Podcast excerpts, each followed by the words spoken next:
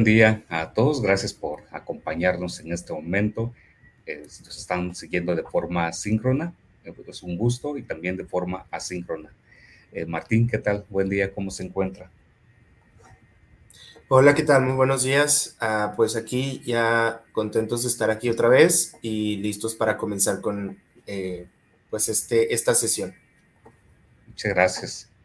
Y ahí en el apartado de, de comentarios, igual porque tienen este apartado para poder enviar sus saludos, sus preguntas, sus comentarios. Y pues después de una, de una pausa, pues vamos a ir retomando también ya esta nueva sesión de capacitación. Dirigido a todos nuestros docentes de la comunidad de GG Obregón, sin embargo, también bienvenidos todos aquellos nuevos docentes que tienen también esta inquietud y que quieren seguirse también capacitando y formando eh, también en estas herramientas eh, de Google.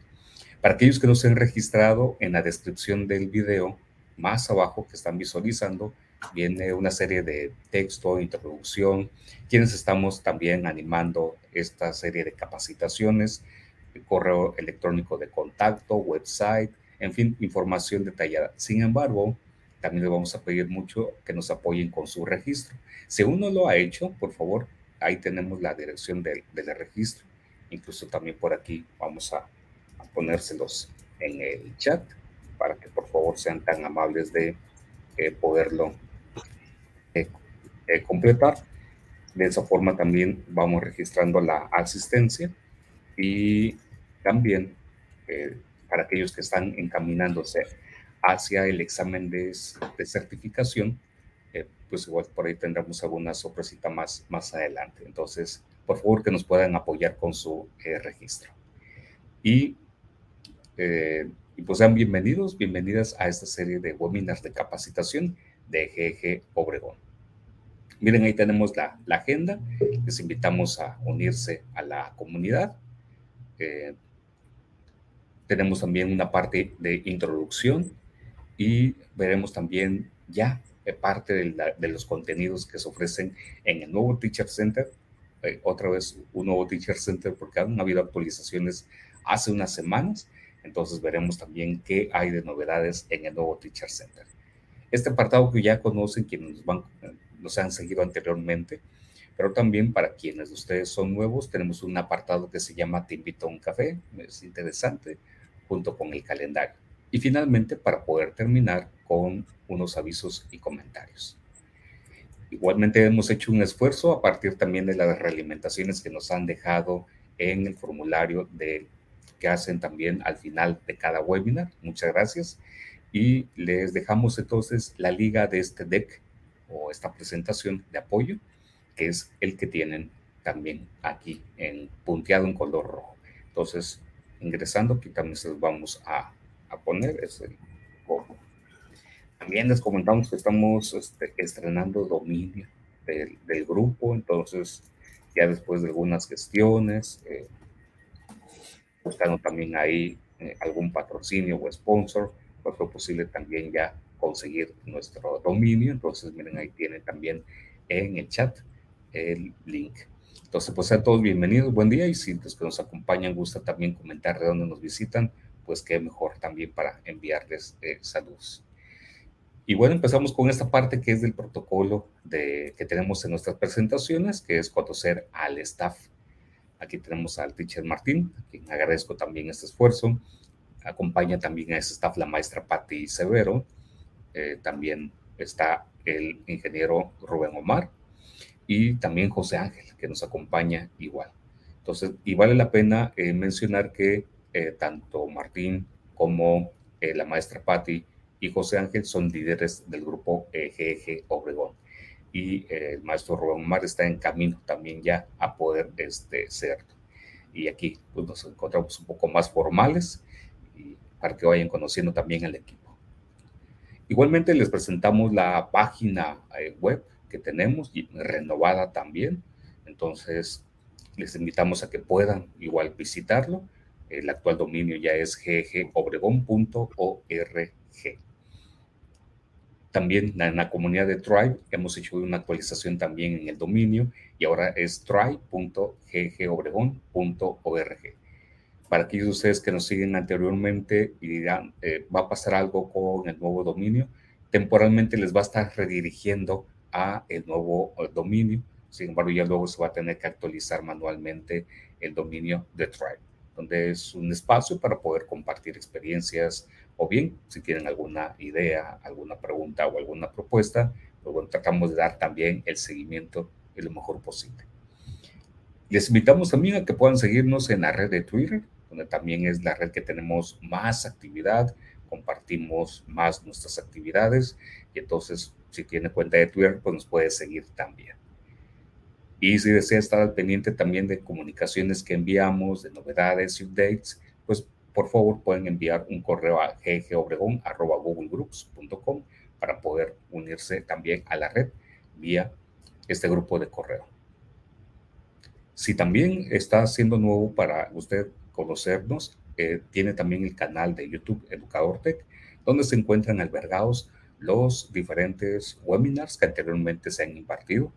Incluso alguno por ahí preguntaba que se diferencia de la capacitación que se estaba, va a estar brindando ahora de certificación, para la certificación de nivel 1 con respecto al, año pasado, pues eh, resulta que sí, porque se han actualizado los, los, contenidos, incluso el mismo examen no es el mismo, ha tenido una, una variación. Entonces, por ese motivo estamos lanzando esta nueva edición de capacitación para la certificación de nivel 1. Y también puedes seguirnos en formato de podcast. Haremos lo posible por tenerlo más rápido, si no, ahí nos vamos a demorar uno o dos días en poderlo tener. En Anchor, Spotify, Google Podcast, Radio Public y Apple Podcast. Una gran ventaja también es de que puede estar dándole un clic a cada una de estas uh, logos o imagotipos y entonces podrá llevar directamente al podcast que corresponde. Nuestra comunidad pertenece también a la comunidad de Global. Entonces les invitamos también a que puedan ustedes seguir eh, a esta comunidad donde también comparten apasionados maestros el uso y la aplicación que le dan a ellos de la tecnología dentro del ámbito educativo. Entonces les invitamos a que puedan ustedes también, eh, poder, que puedan seguir también a estos, eh, esta gran comunidad de educadores global. Y también pertenecemos a la comunidad de GG Hispanoamérica, donde enviamos un gran saludo a Andrea, a Nay y a Daniela Rebolledo. Ellos son el staff principal de GG Hispanoamérica y que gracias a ellos este, es posible también la serie de webinars que estamos implementando. Dentro de estos eh, grupos también que animan a la comunidad de GG Hispanoamérica se encuentra el maestro Martín, la maestra Roberta, el maestro José Antonio y un servidor, como también mentores que animamos y apoyamos también a otras comunidades a nivel de GG Hispanoamérica. Ahí nos ven muy, muy participativos y demás. También por aquí el teacher Martín ha participado de estas reuniones de, de GG Hispanoamérica como buen, buen representante. Y bueno, pues muchas gracias. Este es nuestro protocolo de, de, bienvenida. Y pasamos ahora sí, este, Martín, un poquito a ver esto de las certificaciones. ¿Qué está, qué está pasando? ¿Qué está sucediendo? Bueno, pues miren, este es un poquito el, el, mural de las opciones de las certificaciones para quienes se van encaminando y desean ir trabajando sobre esta parte de las certificaciones. E iniciamos con esta parte entonces, que son las certificaciones de educadores eh, de Google. Eh, el equipo de Google para Educación administra principalmente eh, tres programas de certificación y ha estado agregando otros, sin embargo, nosotros vamos a detener en estos, sobre todo con la finalidad de satisfacer las necesidades de desarrollo profesional de las diversas comunidades educativas se encuentra el educador certificado de Google. En este caso, hablamos de que del nivel 1 está diseñado para educadores y profesores que deseen demostrar competencias en el uso de las herramientas de Google para educación. En específico, estamos hablando de Google Workspace for Education. Este nivel 1 indica entonces que el educador puede implementar estas herramientas correctamente en la práctica en el aula, en el día a día también lo comparte con sus colegas. Entonces, eso también es, es interesante. Luego tenemos también el estado de nivel 2 o la certificación de nivel 2, que indica que los educadores y profesores también integran correctamente una mayor gama de herramientas de Google Workspace for Education y otras tecnologías a fin de seguir sumando y apoyando la práctica educativa, así como los procesos de enseñanza, aprendizaje y evaluación, y donde también involucra a otros colegas docentes dentro de esta práctica. Luego tenemos el siguiente nivel, que es el de capacitador certificado de Google, que son profesionales de la educación apasionados, que están motivados, que desean ayudar también a los demás a transformar las aulas con tecnología o con los recursos de la tecnología de la información. E independientemente si uno es tecnólogo o bien un profesor o bien un consultor educativo, sin embargo, si tiene el espíritu de emprendimiento y tiene también estas ganas de seguir compartiendo, pues es bienvenido a este programa, que es el de capacitador certificado de.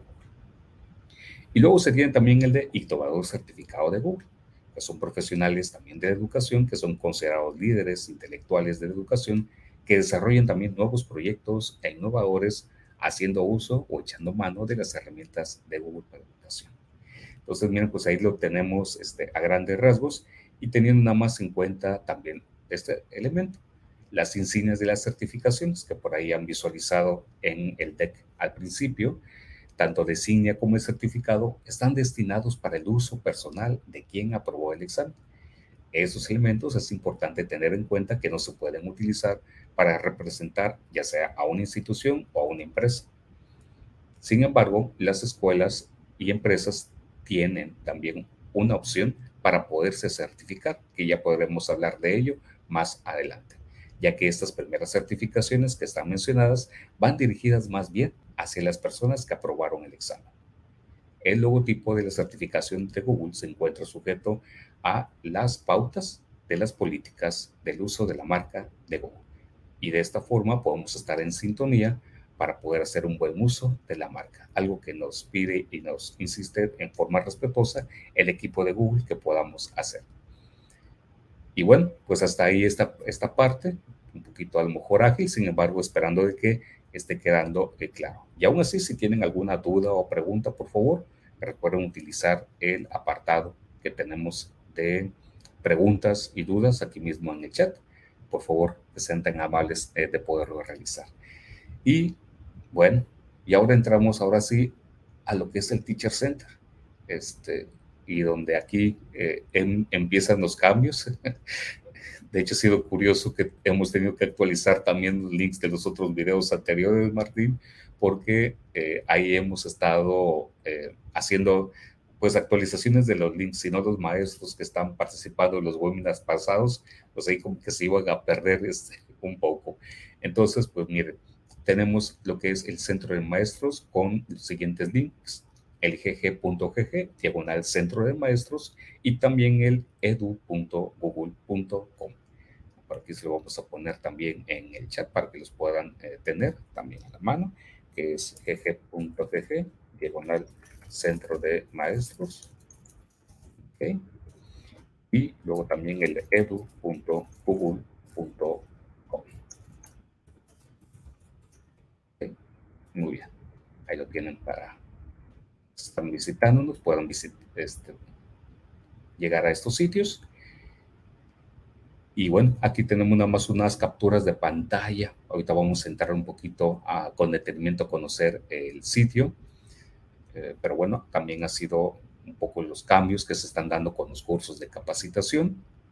En este caso, nosotros nos iremos por los de el aprendizaje de los aspectos básicos de Google Workspace for Education, o también aparte de los exámenes de certificación, ha habido también hay algunas actualizaciones en la forma en que se está presentando.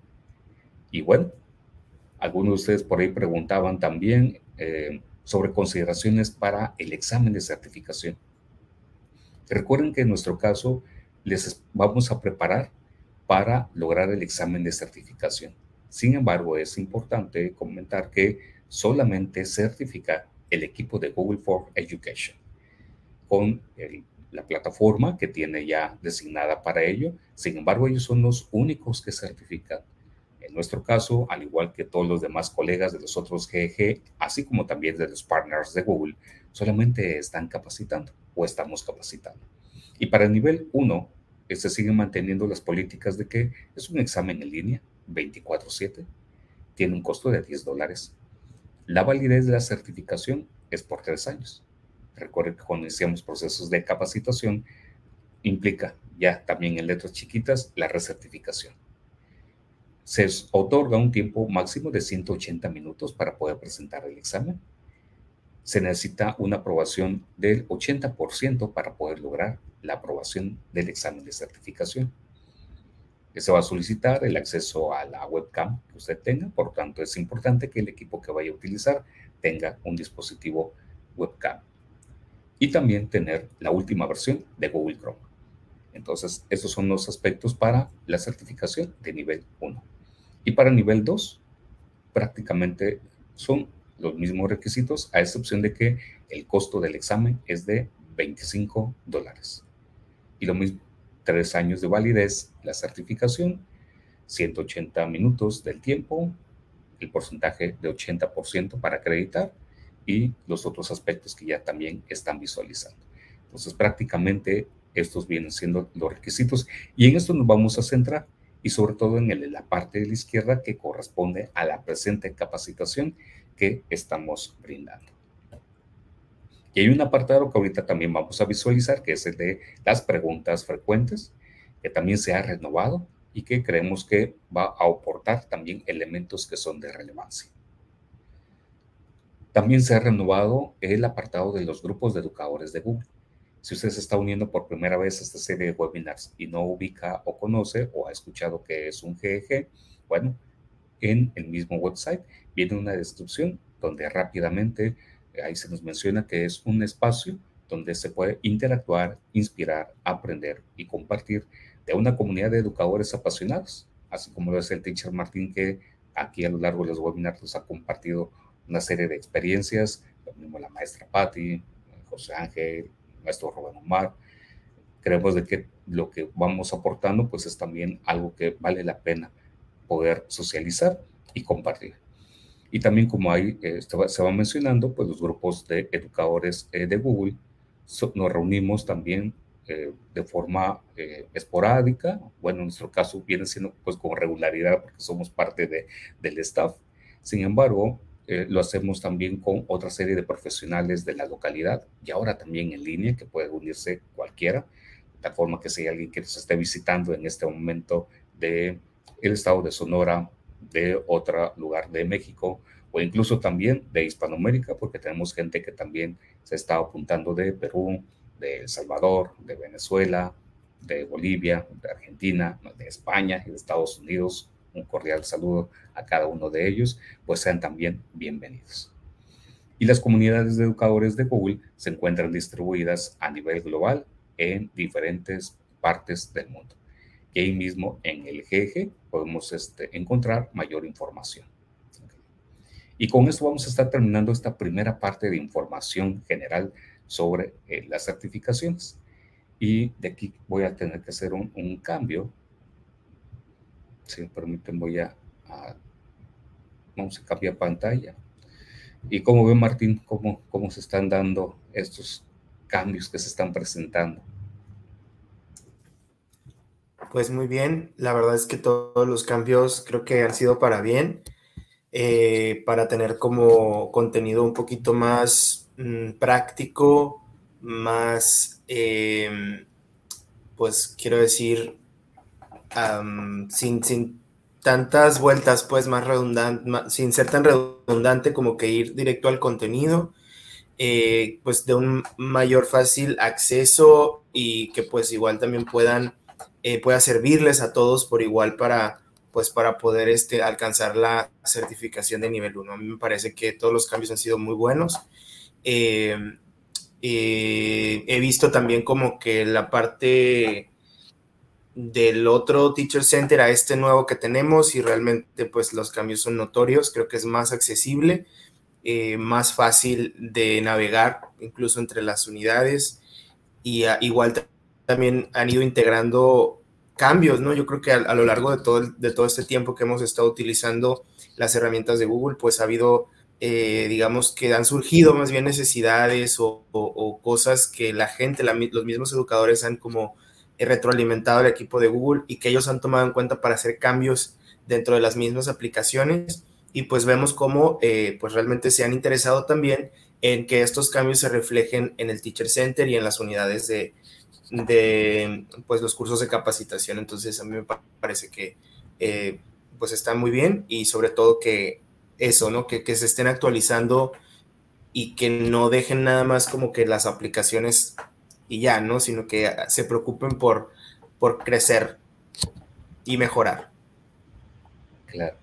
Sí, muy importante sobre todo esto último y que coincido totalmente con usted, Martín, el estar en, este constante eh, crecimiento, actualización y mejora, pues porque sabemos que también como personas eh, y el público que estamos atendiendo también son personas y están en constante crecimiento, evolución, desarrollo, con nuevos problemas, ya sea si la población que tenemos son niños, adolescentes, eh, jóvenes o incluso adultos, pues es un proceso en el que estamos en crecimiento todos.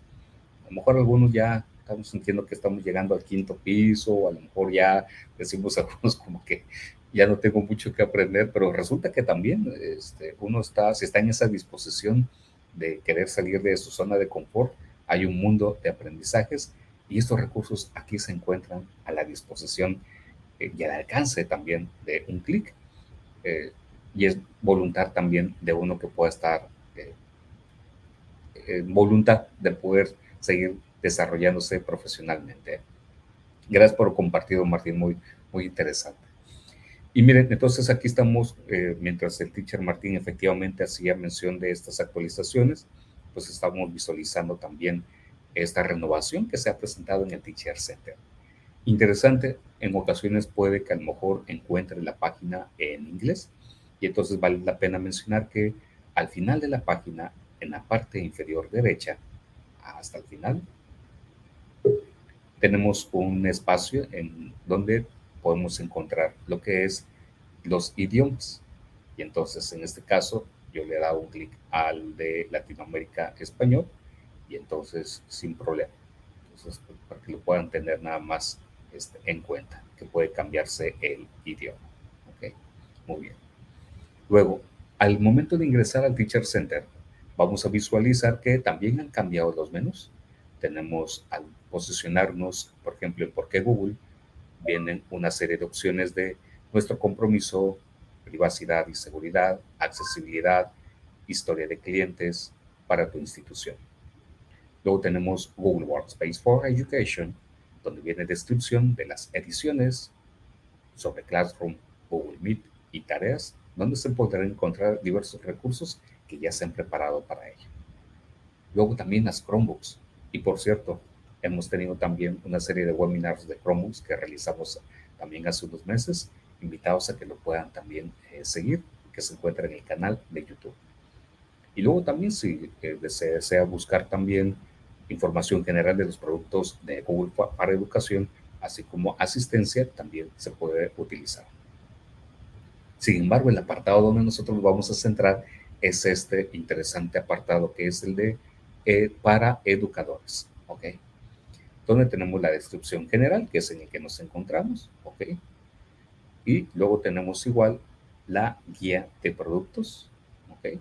Esta guía de productos, al dar un clic, a donde nos va a llevar a unas fichas técnicas donde nos van a presentar los principales eh, aplicaciones que se utilizan dentro del ecosistema de Google para educación, que son Classroom, formularios, documentos, presentaciones, hojas de cálculo, Meet, Sites, Jamboard, CS First. Igualmente, viene una serie también de instructivos que pueden ser de apoyo y de ayuda. ¿Y qué encontramos en ellos? Por ejemplo, si damos un clic a Classroom, nos va a llevar entonces a un sitio que ha sido diseñado a modo de guía para poder aprender a utilizar Classroom, incluso con sus novedades que ha estado teniendo a lo largo de los últimos meses. Y es interesante porque han desarrollado ahora una serie de videos que son relativamente cortos, para poder decir eh, qué es Classroom, cómo se accede, cómo se pueden agregar alumnos. Eh, recuerden que estamos enfocando sobre todo para el ambiente docente, pero también esto es muy útil para padres de familia. Por ejemplo, estuve observando en los registros para el webinar de ahora y me da gusto saber que por ahí tenemos a un par de padres de familia que nos están acompañando en esta serie de webinars. Y entonces, por ejemplo, viene que es Classroom, pondré nada más unos segundos para poder eh, escuchar un poquito lo que es el video.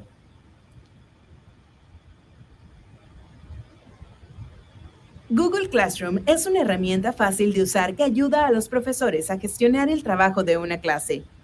Con Classroom, puedes crear clases, distribuir tareas, calificar y enviar comentarios, así como tener todo en un solo lugar. Los estudiantes pueden completar las tareas de forma independiente o en grupo y recibir retroalimentación durante todo el curso. Ok. Y así va desarrollando poco a poco una serie de pasos para ir guiando en el conocimiento general de esta aplicación. Y se complementa también con otros elementos que pueden ser de utilidad para los docentes o para quienes hacemos uso de Google Classroom. Entonces, cada una de las fichas, voy a regresar a la página anterior, nos va ofreciendo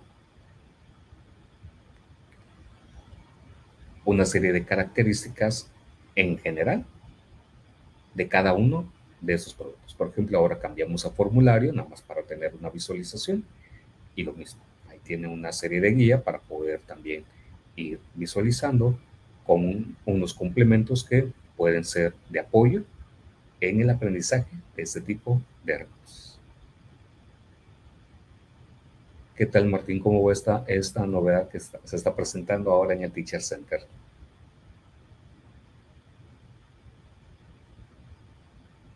O comenta que está teniendo problemas con el, con el internet, ahorita lo, lo recuperamos de nuevo. Mientras vamos a, a continuar. Y mire, llegamos entonces ahora al apartado de, cursos de capacitación. Ah, muy bien, ya, ya lo tenemos de, vuelta por aquí. Eh, bienvenido, Martín. Internet nos anda jugando sucio.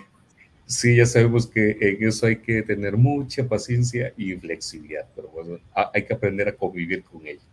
Pero le, hacía la pregunta sobre estas nuevas fichas que este, han desarrollado eh, el equipo de, de Google. Este, ¿Qué le ha parecido? Eh, ¿Cómo lo visualiza? Pues yo creo que son muy buenas. Yo creo que es, una manera más sencilla de poder acercar a, las personas al contenido de, Google. Porque igual, pues sí, a lo mejor nosotros tenemos eh, cursos de capacitación para docentes, para personas que van a estar como que mm, utilizando estas herramientas o que a lo mejor ya están familiarizados con algunas pero sí para personas que a lo mejor no tienen como que mucho, em, muchos antecedentes, pues sí resulta ser pues algo muy útil porque a grandes rasgos y de una manera muy eh, amable te explica pues de qué se trata, para qué te sirve, qué es lo que puedes hacer con ellas. Entonces yo creo que sí es un, es un gran acierto. Excelente, excelente. Gracias, gracias Martín. Y bueno, pasamos ahora a la parte que nos interesa y compete, que es el de cursos de capacitación.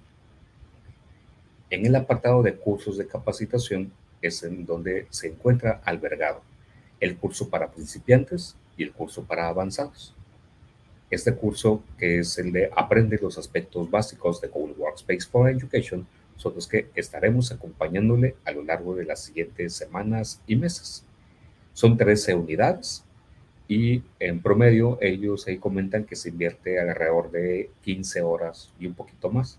Este, en la experiencia hemos visto que es un poquito más por nuestros tiempos y actividades y más si sabemos que estamos de full time en las escuelas o de tiempo completo en escuela, a veces es complicado poderse encontrar el tiempo. Sin embargo, si es posible y si se puede. Entonces, es de tener eh, también la voluntad.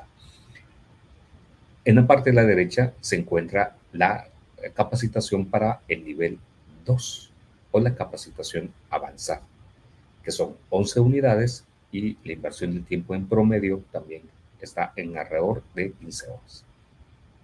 Pero también podemos encontrar otros cursos que también se suma a la capacitación también del docente.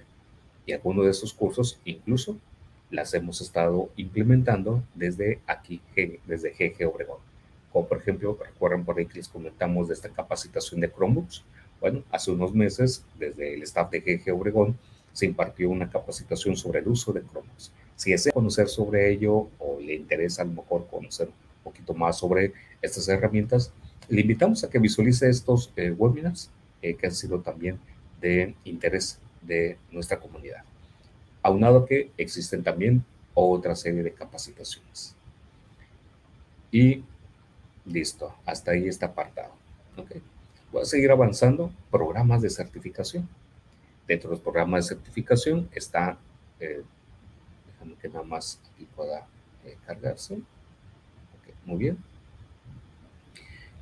Aquí propiamente estamos hablando ya de el paso posterior a haber completado el curso de capacitación para el examen de certificación. Donde dice uno, si ya está uno listo para poder presentar el examen de certificación, si ya usted considera que ha completado el curso y que tiene las destrezas, y en este caso está listo, está lista para el examen de certificación de nivel 1, perfecto. Entonces, le da un clic usted aquí a comenzar y ahí empieza ya el proceso, donde también te va a ir indicando que hay que realizar un registro, muy bien, te piden verificar algunos elementos como acceder desde su cuenta y la recomendación que le hacemos es que lo haga desde una cuenta arroba gmail.com en vez de realizarlo en una cuenta arroba puesto que la certificación, si recordamos ahí estas fichas del principio, pues le pertenecen a la persona más que a la institución. Ha habido también algunos comentarios sobre las preguntas que nos llegan a hacer de si tengo el registro con mi cuenta institucional, ¿puedo hacer luego el cambio a la personal? ¿Es factible? Nada más hay un trámite a poder realizar y que tenga un poco de paciencia para que le puedan dar la solución y la actualización del correo electrónico. Muy bien. Luego eh, hay que seleccionar el examen, dar un clic en el registro, luego acceder a la cuenta Criterium, que es la empresa a la cual eh, echa mano el equipo de Google para Educación para los exámenes de certificación, inscribirse, luego revisar el correo electrónico. Por lo general, una vez que uno se ha registrado en el examen, en promedio va de 2 a 24 horas que usted reciba este correo electrónico y finalmente empieza a realizar el examen. un poco más hacia abajo viene, eso es aquí, una serie de consultas frecuentes, como por ejemplo, eh, cómo se registra para los exámenes de nivel 1 y 2. Y entonces, si usted dice, yo ya estoy listo, ya estoy lista para presentar el examen y creo que ya puedo dar el siguiente paso, le invitamos que visite este documento que es importante, ¿ok? Ahí basta que se le dé nada más un clic. Y um, déjenme cambiar. Ok. Perdón, perdón. déjenme cambiarles. Aquí estamos. Eso es. Ahora sí. Ok. Perfecto. Muy bien. Y entonces nos lleva a este PDF, que es donde se alberga la información detallada del registro para el examen. Muy bien. Y entonces va el paso a paso de lo que hay que realizar. El acceso a la cuenta de Google. Lo que hay que tener por ahí presente. De hecho, por aquí estoy visualizando que va a hacerse también de alguna actualización de esta parte. La elección incluso del idioma. Muy bien. Cómo acceder a la cuenta Criterium y los campos que hay que llenar. Entonces vamos a preparar también en su momento eh, algún apoyo. Luego también el registro para el examen, la selección dentro del catálogo del tipo de examen. Si usted llega a tener un voucher de cortesía, entonces aquí es donde puede aplicar también el voucher de cortesía y listo. Y en este caso les anunciamos que hasta el final de lo que viene siendo toda la capacitación de esta séptima temporada en la que nos encontramos, vamos a compartir también algunos vouchers de cortesía para que pueda este, ahorrarse esos 10 dólares. El comprobante de registro y listo, el inicio del examen. Importante recordar que va a tener solamente 8 días a partir de que haya hecho el registro del examen como válido que pueda ingresar al examen. Es decir, que a partir de que usted se inscriba al examen y reciba el correo electrónico, que a más tardar van a ser de 24 horas, tiene entonces 8 días hábiles para hacer uso de ese link del examen. Y una vez que inicie el examen, va a tener 3 horas para completarlo. Son 3 horas seguidas. Eh, por ahí alguien decía, oiga, pues puedo presentar el examen y tomar un café con los amigos y las amigas y luego regreso. No, no, no se puede hacer, eso tiene que ser eh, seguido las tres horas, ¿ok? Muy bien, vienen los detalles que hay que tomar en cuenta. Y bueno, algunos recursos adicionales. Entonces, la verdad que está mm, muy interesante, de tal forma que sí consideramos que es relevante hacer mención de este elemento o de este aspecto. Y bueno, vienen también otras preguntas que son importantes tener en cuenta de cómo puedo preparar hacia el examen en el curso de, capacitación que vamos a estar brindando, eh, qué es lo que hay que realizar también para convertirse en educador certificado. Bueno, pues es lo que estamos ya actualmente eh, presentando. Muy bien. Y bueno, viene también cómo se desarrollaron estos exámenes en base a cuál es el propósito, el plan, la revisión técnica, el proceso beta que se tuvo, en fin. Entonces, creo que toda esta renovación me parece que es válida, es importante. El teacher Martín y un servidor hemos sido testigos de cómo en estos dos años o casi ya tres, eh, todo esto ha estado evolucionando y como bien lo mencionó el teacher Martín, creemos que es para el bien de todos aquellos docentes, todas aquellas personas que desean profesionalizarse en el uso de las herramientas eh, de Google. Bueno, ¿qué más encontramos en este apartado de educadores? Las comunidades, las comunidades GG. ¿Y qué encontramos en específico? Muy bien, recuerden ustedes que visualizamos estos eh, hace un momento en el deck y donde se hablaba precisamente de las comunidades GG, como actualmente es la comunidad de GG Obregón y por aquí tenemos algo muy sencillo.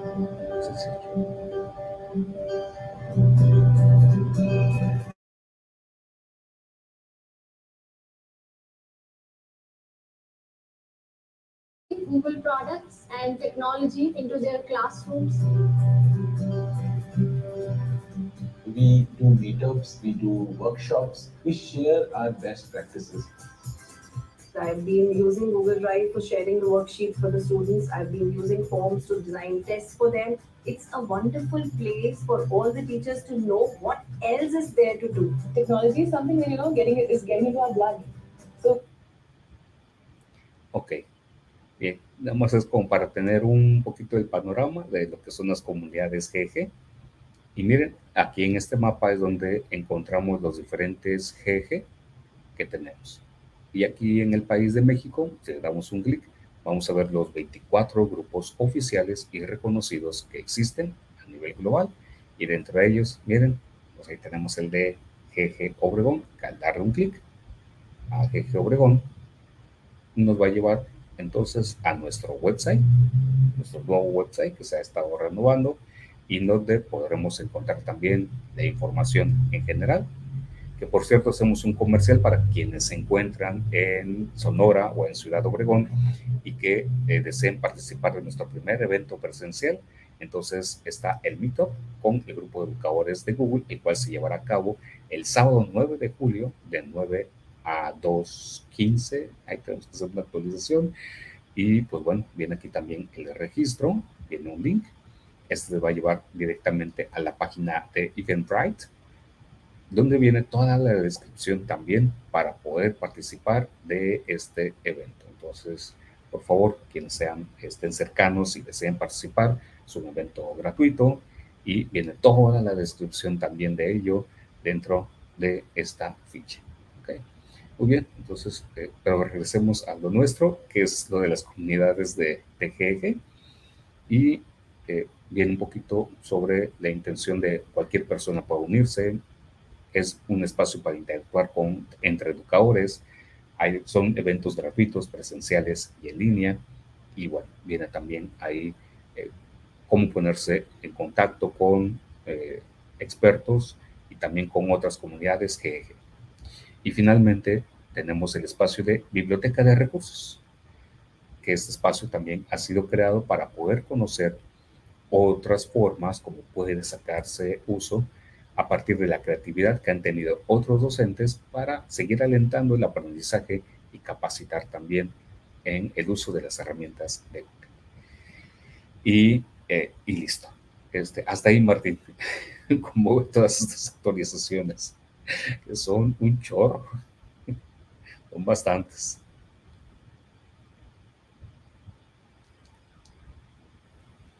Bastantes, bastantes. Pero pues todas muy útiles. Sí, así es. Y bueno, si me lo permiten, vamos entonces a cambiar de nuevo de, de pantalla para eh, poder pasar entonces a, regresamos al de apoyo, muy bien, y donde vamos a continuar con el, el, orden de las temáticas. Eso es, muy bien. Bueno, pues ya conocimos el Teacher Center, ya visualizamos también los diferentes apartados eh, que ahí se encuentran, pues nomás es como un recordatorio.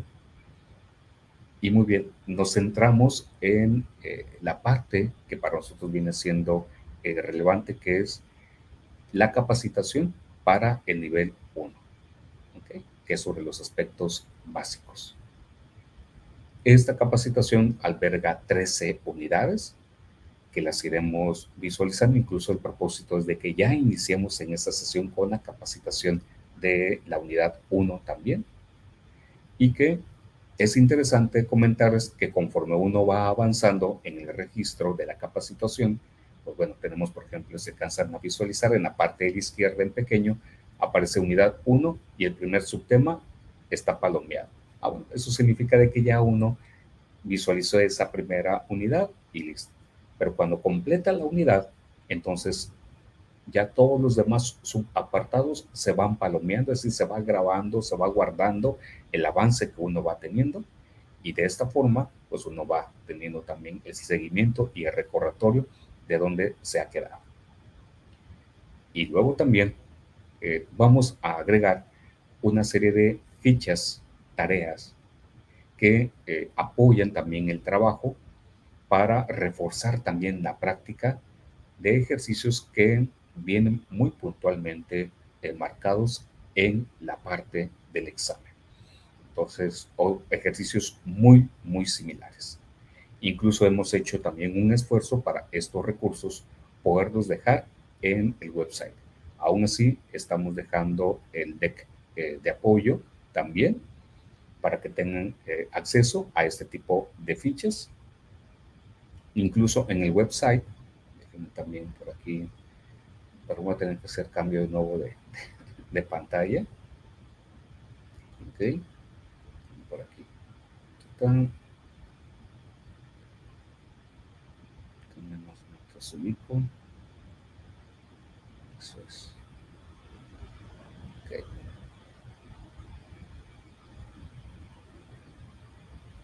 Muy bien.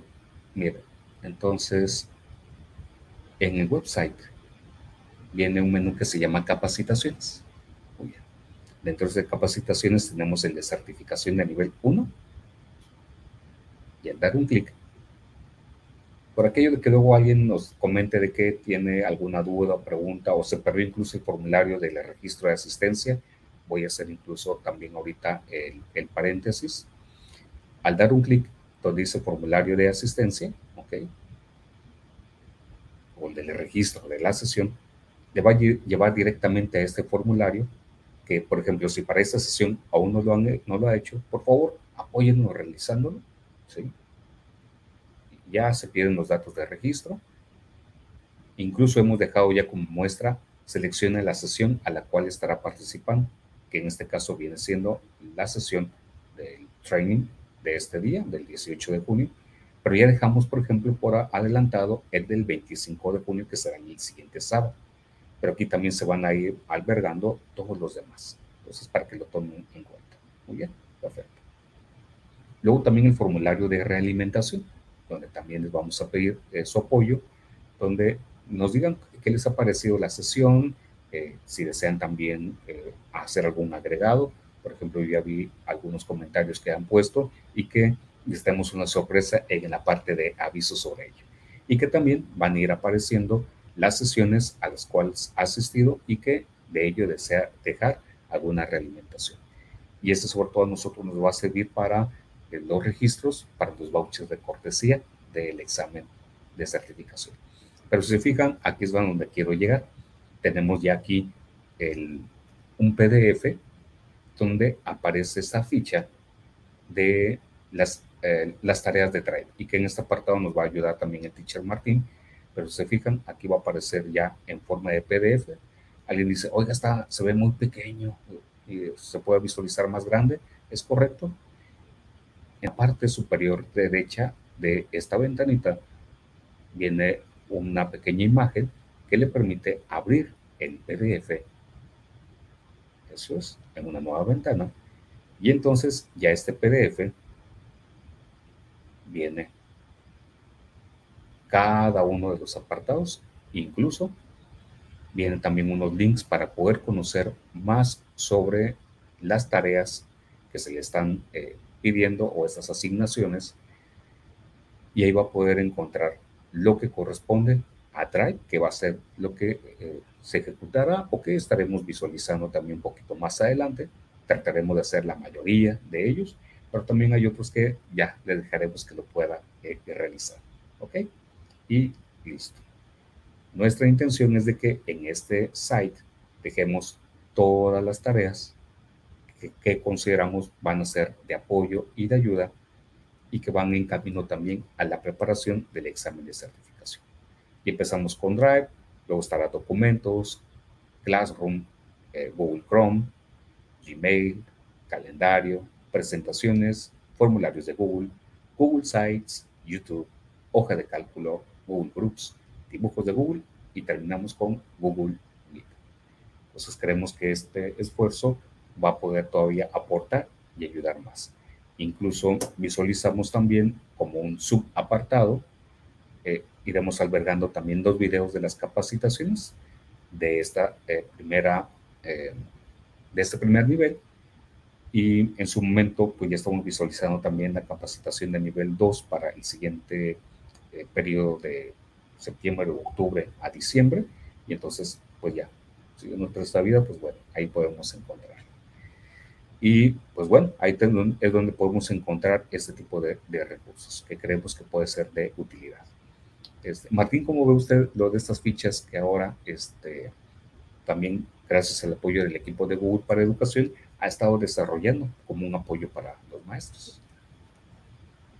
Pues igual muy prácticas, muy bien que pues igual nos eh, proporcionen este recurso porque ya sabemos igual cuáles son, bueno, ya sabíamos porque había una lista de tareas por ahí en, en algún documento, pero eh, pues ya como que paso a paso explicado eh, pues mucho mejor para poder practicar y, prepararnos para el examen.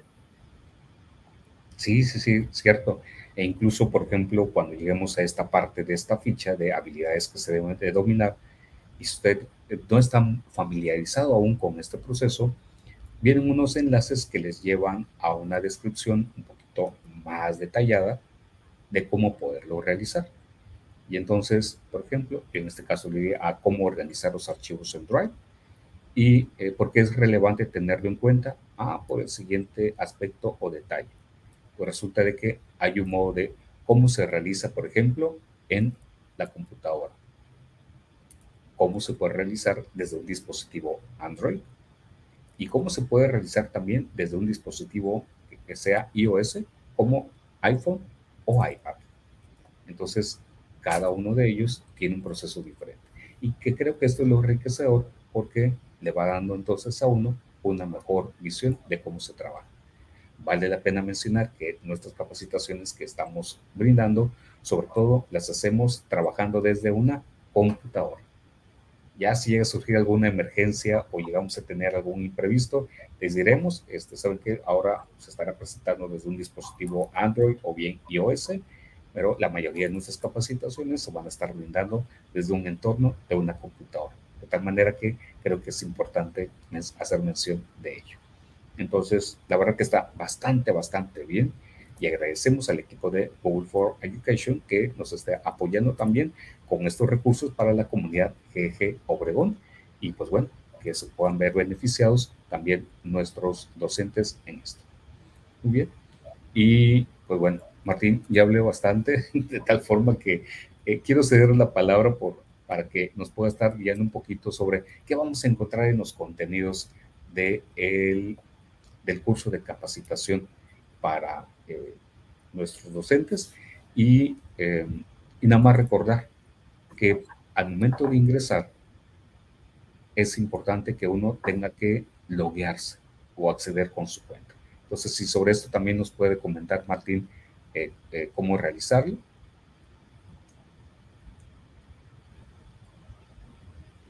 O quiere que apoye con esta parte. Sí, claro. Eh, pues sí. No, no, no, claro. Yo lo puedo aquí explicar. Mm, muy bien. Nada más permítanme compartir pantalla. Sí, claro. Ok. Bueno, como ya les, bueno, como ya lo mostramos, por aquí tenemos el, bueno, el nuevo centro de maestros, su Teacher Center. Eh, pues con las distintas pestañas pues que nos muestran el contenido que ya nos eh, mostró aquí Javier en, en, vivo. La pestaña de, bueno, la última pestaña que es, eh, recibe el nombre para educadores, tiene el apartado que dice cursos de capacitación, es ahí donde nos tenemos que ir y ahí vamos a tener pues concentrados los eh, cursos de capacitación eh, con sus distintas unidades y con todo su contenido que nosotros podemos eh, tomar, ¿no? Los primeros que tenemos, pues son obviamente los más, pues ya conocidos creo que por todos, por lo menos creo que ya pudieron escuchar hablar de ellos, que es el nivel 1, que en este caso recibe el título de para principiantes, y el nivel 2, que aquí lo nombran como para estudiantes avanzados. Entonces, eh, para nosotros poder acceder a este contenido, tenemos que pues, ubicar la ficha correspondiente al curso que queremos tomar. En este caso es, mm, recordemos, estamos ahora tomando el webinar para el nivel 1, entonces nos vamos a ir a Aprende los aspectos básicos de Google Workspace for Education. Son tres unidades y consta de 15 horas. en la parte de abajo de la ficha tenemos el botón de iniciar capacitación vamos a hacer clic ahí y nos va a redirigir a un, este, pues a otra ventana, que es esta que tenemos por aquí, que les estoy mostrando. Creo que sí lo están viendo, ¿verdad? Eh, no, Martín, estamos todavía en la anterior. A ver, a ver. Ah, ok, no, es que se abrió la ventana y obviamente no hice el cambio, ¿no? Una disculpa ahí. Muy bien, es esta. Entonces aquí tenemos ya la capacitación sobre aspectos básicos. Eh, tenemos igual aquí alguna información pues del, curso, que pues es una introducción y por acá tenemos igual este, la última actualización, o bueno, no la última actualización, sino como que fue publicado, que en este caso es agosto 28, las horas y el nivel al que corresponde, y eh, pues aquí la breve descripción del curso.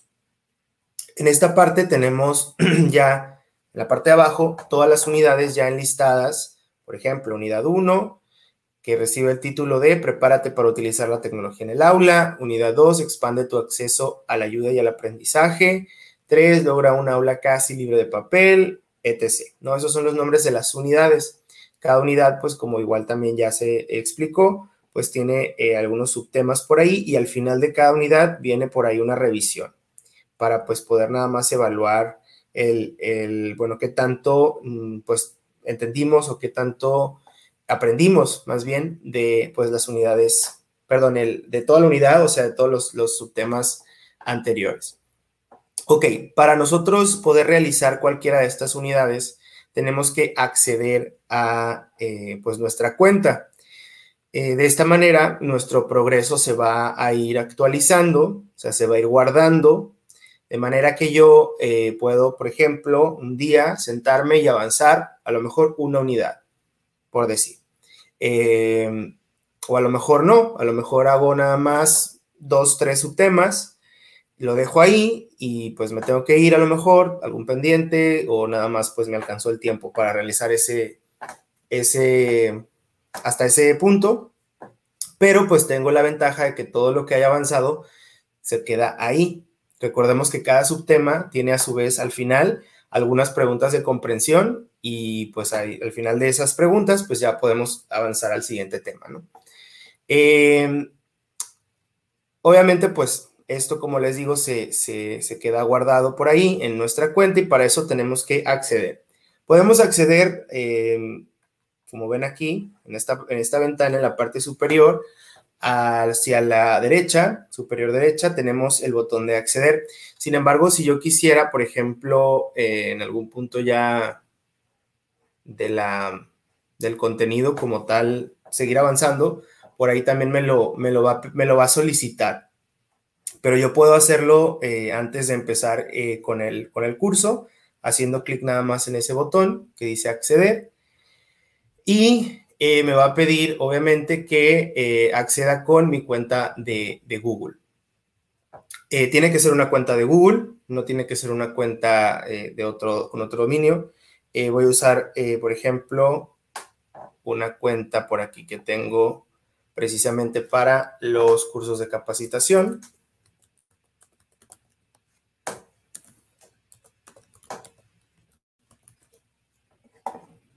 Hacemos clic por aquí en siguiente. A ver, algo hice mal.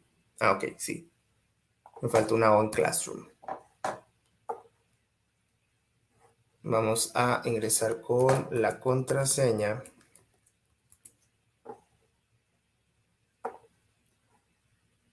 Eh, me va a pedir que acepte pues términos y condiciones. Ahí les dan una leída y después de eso eh, ya tengo mi cuenta aquí. Entonces ya puedo seleccionarla y en esa cuenta es la que se va a asociar al, pues, al curso, digamos, ¿no? Al, a cualquier curso de capacitación que yo este, tome, eh, pues por ahí voy a, este, digamos, va a estar asociado a ese perfil. Aquí me pide hacer un perfil, eh, tengo que pues llenar cierta información, como por ejemplo el país, le vamos a poner aquí rápido nada más. Eh, no, Macedonia no. Eh, por ahí México, eh, bueno, empresa vamos a ponerle, no sé. Vamos a poner por ahí algo. Y, este, bueno, al final ahí nos va a pedir cierta información. Por ahí voy a dejar algunos espacios en blanco. Creo que nada más me pide aquí zona horaria, que es mm, menos 7 Arizona, le vamos a poner.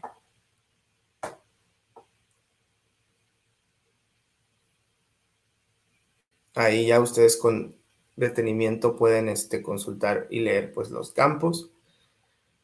Y listo, ¿no? Esto obviamente nada más lo tienen que hacer una sola vez. Esto está más al inicio. Si nunca han entrado al, centro de maestros, se los va a pedir pues cuando, cuando entren por primera vez y ya después de ahí ya nada más este, van a tener si acaso que este, hacer eh, login con, con su correo.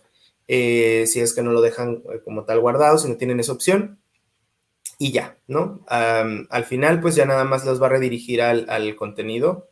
En este caso, por ejemplo, es la introducción y aquí tengo pues igual, ¿no? Eh, recordemos que igual la estructura de los temas es siempre el mismo. Tenemos por arriba una introducción, eh, después tenemos un pues breve resumen de lo que aprenderemos en cada unidad y luego ya después el contenido, ¿no? Y listo, pues así.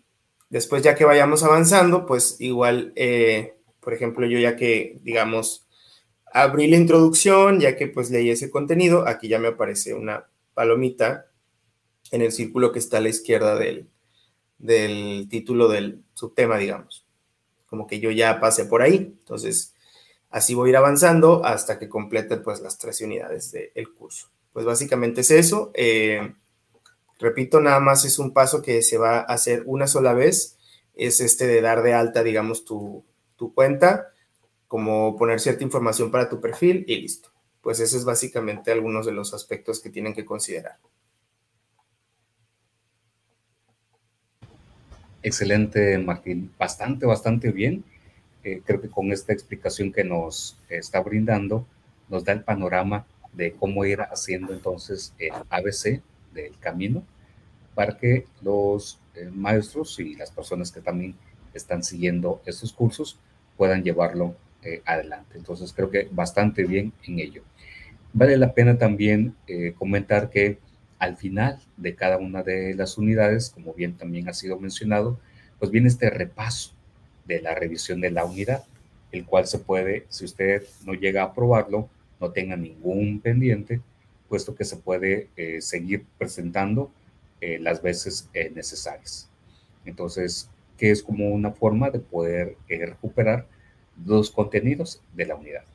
Entonces, este, voy a avanzar entonces y si le parece, Martín, voy a, a, tomar un poquito para que visualicemos ahora el, contenido. Déjenme por aquí, compartimos de nuevo pantalla. Muy bien, correcto. Y entonces, miren, ¿qué encontramos en la parte eh, introductoria? Eh, que sobre todo ya para entrar a este apartado. Bueno, muy bien. Por general, cada una de las unidades y bien también lo mencionó el teacher Martín, viene una introducción, viene un apartado de qué aprenderá uno en lo general. ¿okay? Yo aquí me detengo nada más a modo de eh, puntualizar.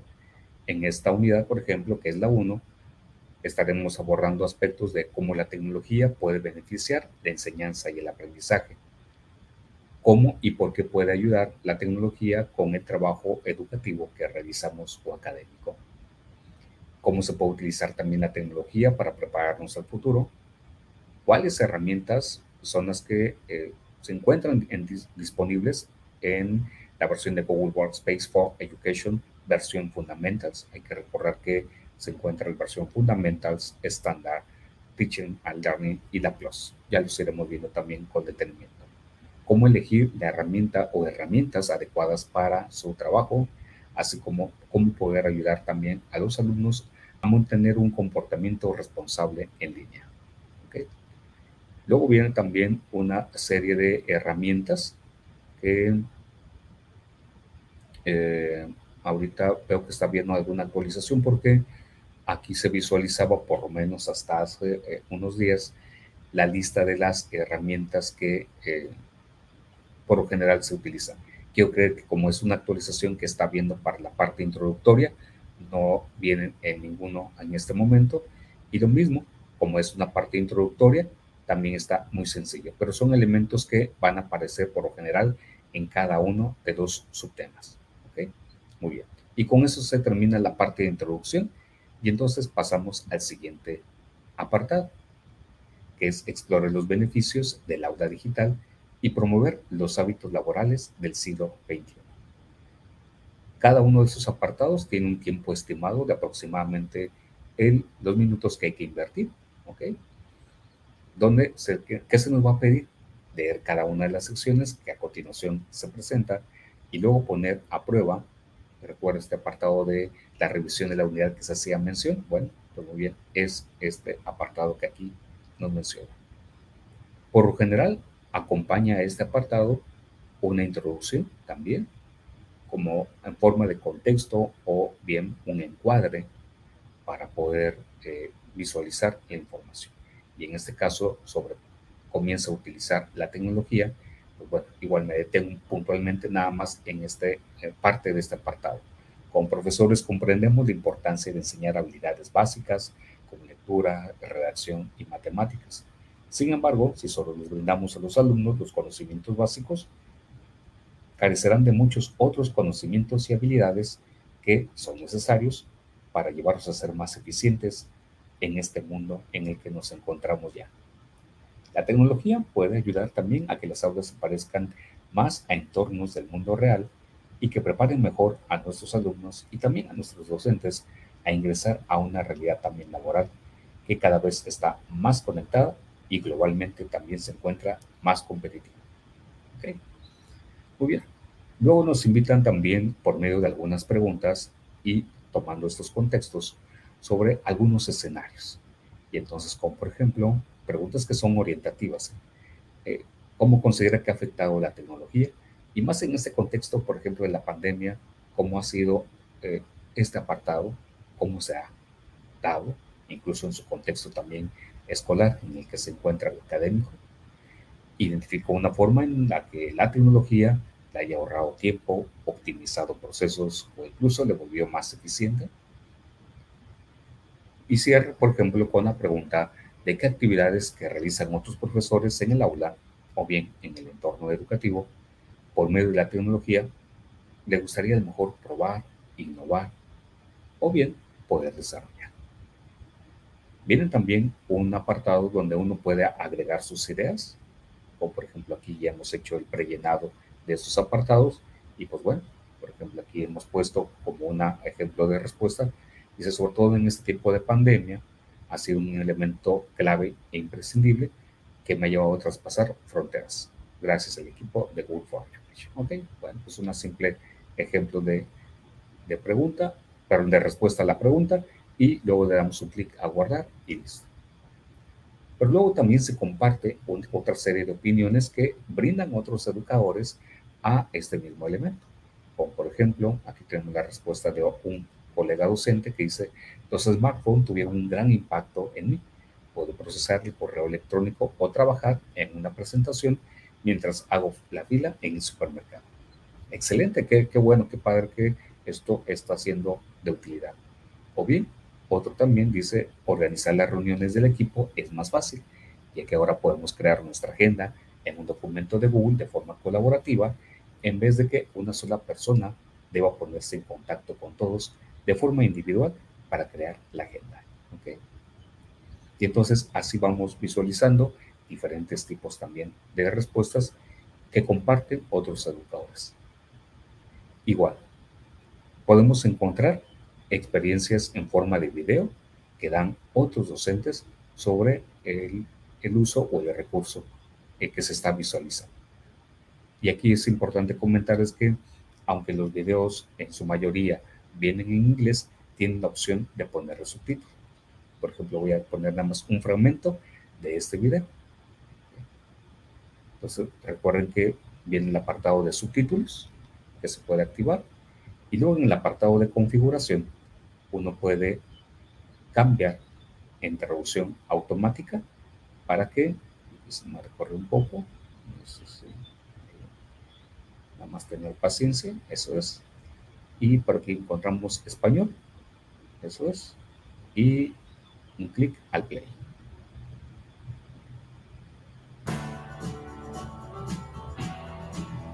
We get to put professional tools in the hands of our students. More and more professions use computers and technology. To prepare students for a connected, technology rich world, our schools should do their best to give them practice in that environment. The opportunities for collaboration. Ok. Entonces, estos elementos eh, audiovisuales pueden también ser eh, muy prácticos y pueden servir de apoyo. Incluso algunos de ellos incluyen también una transcripción que le lleva un documento de Google para poder visualizar con detenimiento lo que han estado compartiendo y que le ofrecen diferentes idiomas, incluyendo el español. Luego vienen algunos apartados, un siguiente apartado que se llama, por ejemplo, objetivos del aula digital, donde podremos entonces también ir plasmando por medio de otro documento, donde nos piden que se realice incluso una copia del documento y al momento de realizar esa copia del documento, ahí puede plasmar uno también el propósito o los objetivos que le están solicitando para poder lograr iniciar esta transformación o este proceso de ir integrando las herramientas digitales al contexto en el que uno se encuentra. Y luego también viene algunos ejemplos de, bueno, pues cuál viene siendo un posible problema que llega a detectar un colega docente, cuál viene siendo el objetivo o el propósito que desea atender y cómo sabrá que ha tenido éxito en ello. Que esto viene siendo como los tres aspectos que uno encuentra en este documento o en esta plantilla que se llama Establece tus objetivos. ¿okay? Y ahí tenemos algunas otras respuestas. Al terminar, viene entonces este espacio de revisión de la clase, donde se albergan preguntas y junto con ellos se brindan una serie de respuestas que pueden ser también de orientación estas, estos apartados de revisión de clase para tenerlo en cuenta en el examen de certificación. Te recuerdo que también cuando esté presentando el examen de certificación puede tener un segundo equipo donde puede tener sus notas, donde puede hacer consulta también de estos contenidos y que pueden servirle de apoyo. Entonces, para que lo tengan en cuenta. Y una vez que uno ha terminado el repaso de la revisión de la clase, si las respuestas son correctas, ahí le va a aparecer una marca y entonces todos tienen un, botón que se llama comprobar la respuesta. Lo ideal sería que tuviera correctas todas las preguntas para, en, sobre todo, poder garantizar que se ha estado entendiendo el contenido. ¿Ok? Y entonces ya con ello pasamos al siguiente apartado que se llama Familiarízate con las herramientas de Google para el aula digital. Y de este apartado, lo mismo. También viene un subapartado donde, bueno, presentamos las herramientas eh, de Google que eh, se consideran que van a ser de relevancia para este apartado. O por ejemplo aquí nos comenta que es Google Workspace for Education Fundamentals. Y resulta que es el paquete de herramientas que alberga las principales herramientas de trabajo. ¿Ok? Vale la pena mencionar que si su institución eh, aún no cuenta con esta edición, eh, tiene una versión sin costo para las instituciones educativas. Y, ya, y también ofrece versiones donde hay que realizar una inversión y que tiene también otras funciones que pueden ser de utilidad. ¿ok?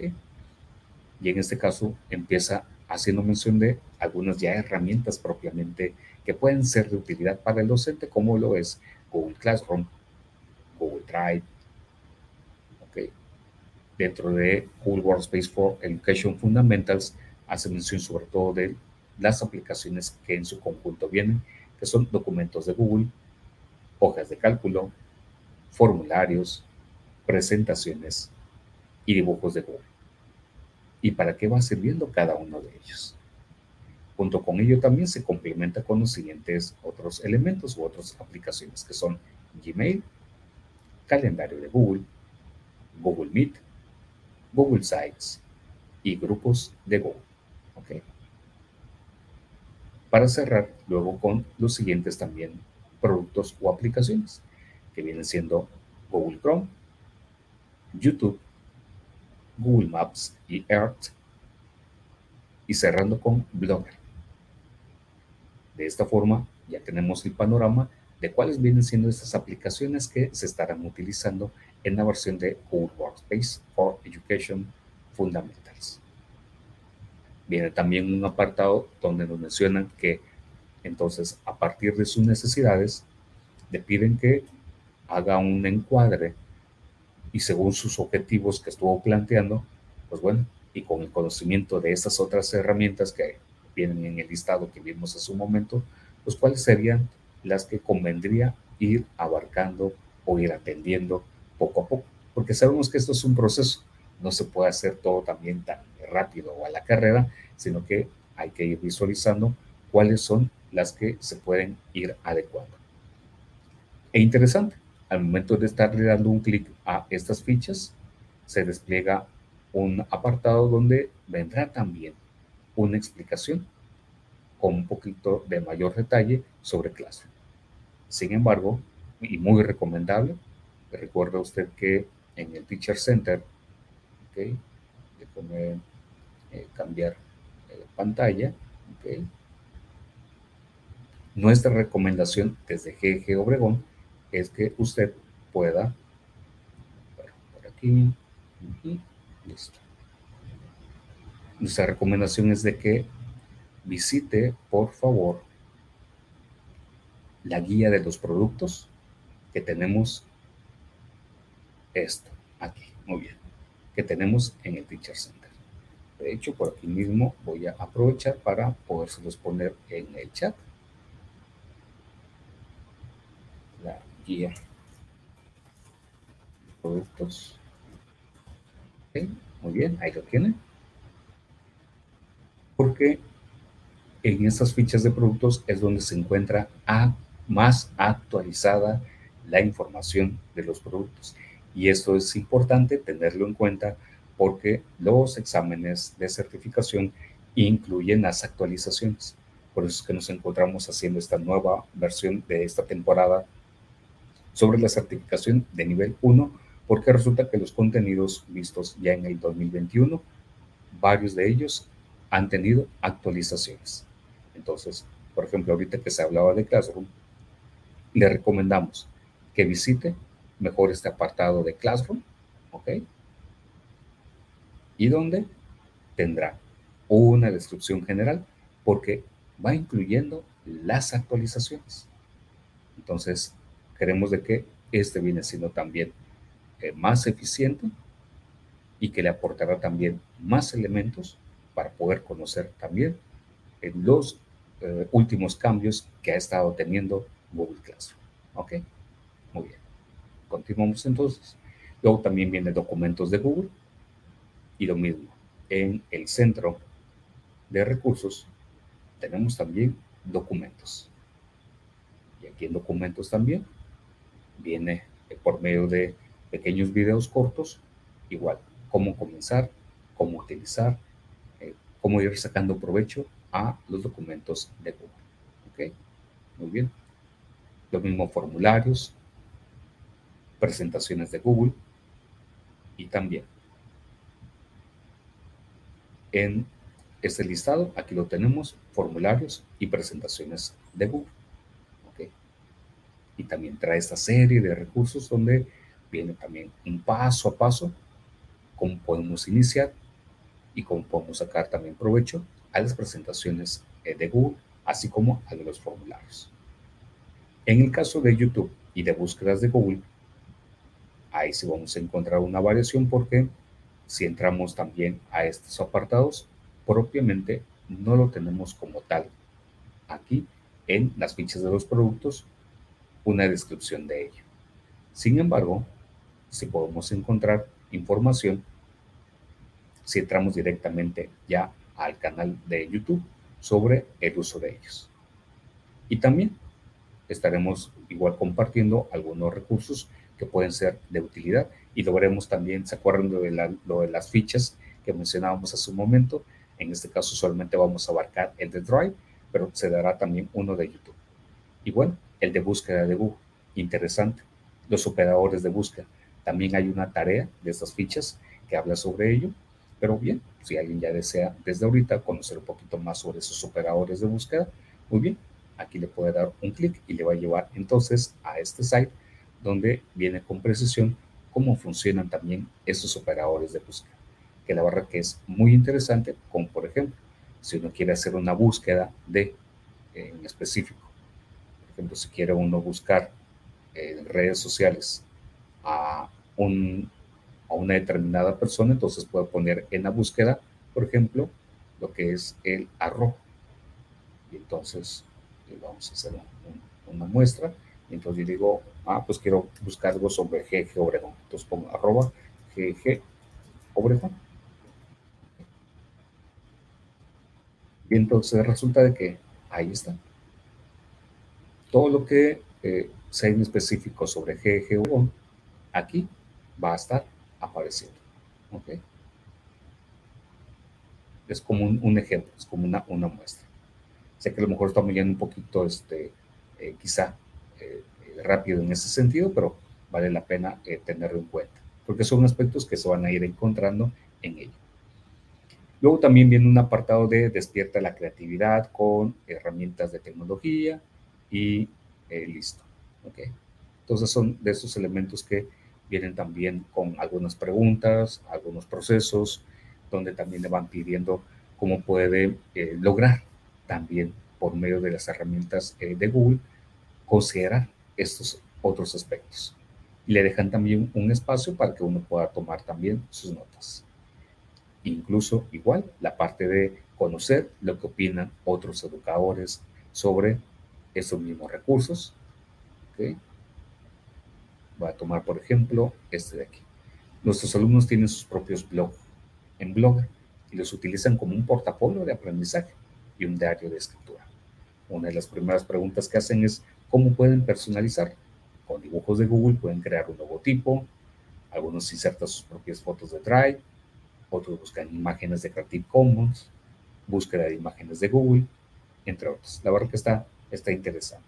Sé que viene siendo todavía un apartado introductorio esta parte, porque más adelante en las otras unidades, como iremos viendo, ya viene un poco más la práctica. E incluso en las tareas o en los tasks tendremos igual esta parte donde iremos viendo eh, cómo se aplica en, en la parte práctica. Y lo mismo, viene también su revisión de la clase, y en este caso, por ejemplo, aquí no lo tenemos como respuesta, pero para que pueda servir. Por ejemplo, cuando seleccionas una herramienta digital para integrarla en la clase, ¿con qué concepto debes de comenzar primero? Con las funciones de la app, con los objetivos de aprendizaje, con la política de uso aceptable de tecnología, con proyecto en mente. Bueno, pues como que por aquí ya tenemos un poquito ya el conocimiento, pues bueno, con los objetivos de aprendizaje. Lo que app te permite analizar datos, hojas de cálculo, formularios de Google, documentos de Google o Gmail. Ah, bueno, pues entonces si es para es análisis de datos, pues puede poner uno hojas de cálculo de Google. ¿Qué herramientas puedes utilizar para crear logotipos? Ya hace un momento lo vimos en el párrafo que leímos este, con todo propósito. Ah, pues ahí se hizo mención que los dibujos de Google nos pueden ayudar para crear nuestros logotipos. ¿Cuál de estas no es una ventaja de herramientas de Google? Una amplia variedad de herramientas relevantes, acceso integrado, solo disponible sin conexión. Y entonces, por ejemplo, vamos a, a suponer que, digamos, a una amplia variedad de herramientas. Entonces, si la respuesta es incorrecta, ahí le va a aparecer a uno, oiga, su selección fue incorrecta, eh, inténtelo nuevamente. Ah, entonces va a ser acceso integrado. ¿Ok? No, pues resulta que no, entonces disponible sin conexión. Entonces, comprobar respuesta y listo. ¿Ok? Entonces, de esta forma uno va teniendo las respuestas o va teniendo un seguimiento también a esta revisión de la clase. Y terminando con esto, pues ya pasamos a la parte de formamos ciudadanos digitales, responsables y seguros. Y lo mismo empieza también con su introducción sobre el respeto y protección, donde nos invitan a que como profesores conozcamos el valor de la buena ciudadanía en el aula y en la comunidad. Pero sabemos que esto también hay que invitar a nuestros alumnos a que también lo sean. El comportamiento digital de los alumnos tiene un gran impacto con ellos mismos, pero también con los demás. Y entonces ahí va también estos elementos que por lo general son casi nuestro batallar en algunos momentos. Respetar los derechos de autor, dar el crédito a, al autor o autores de los recursos que estamos haciendo uso, aprender y enseñar sobre el uso legítimo también de los recursos el tema de la seguridad en línea, todo también un tema y que es importante, así como la comunicación que deben de tener o que debemos de tener. Entonces, el tema de la ciudadanía digital yo creo que es este, relevante. Y aquí no recuerdo, este, Martín, si usted tiene algo para podernos aportar sobre este tema de ciudadanos digitales responsables y seguros. Pues este, el siguiente.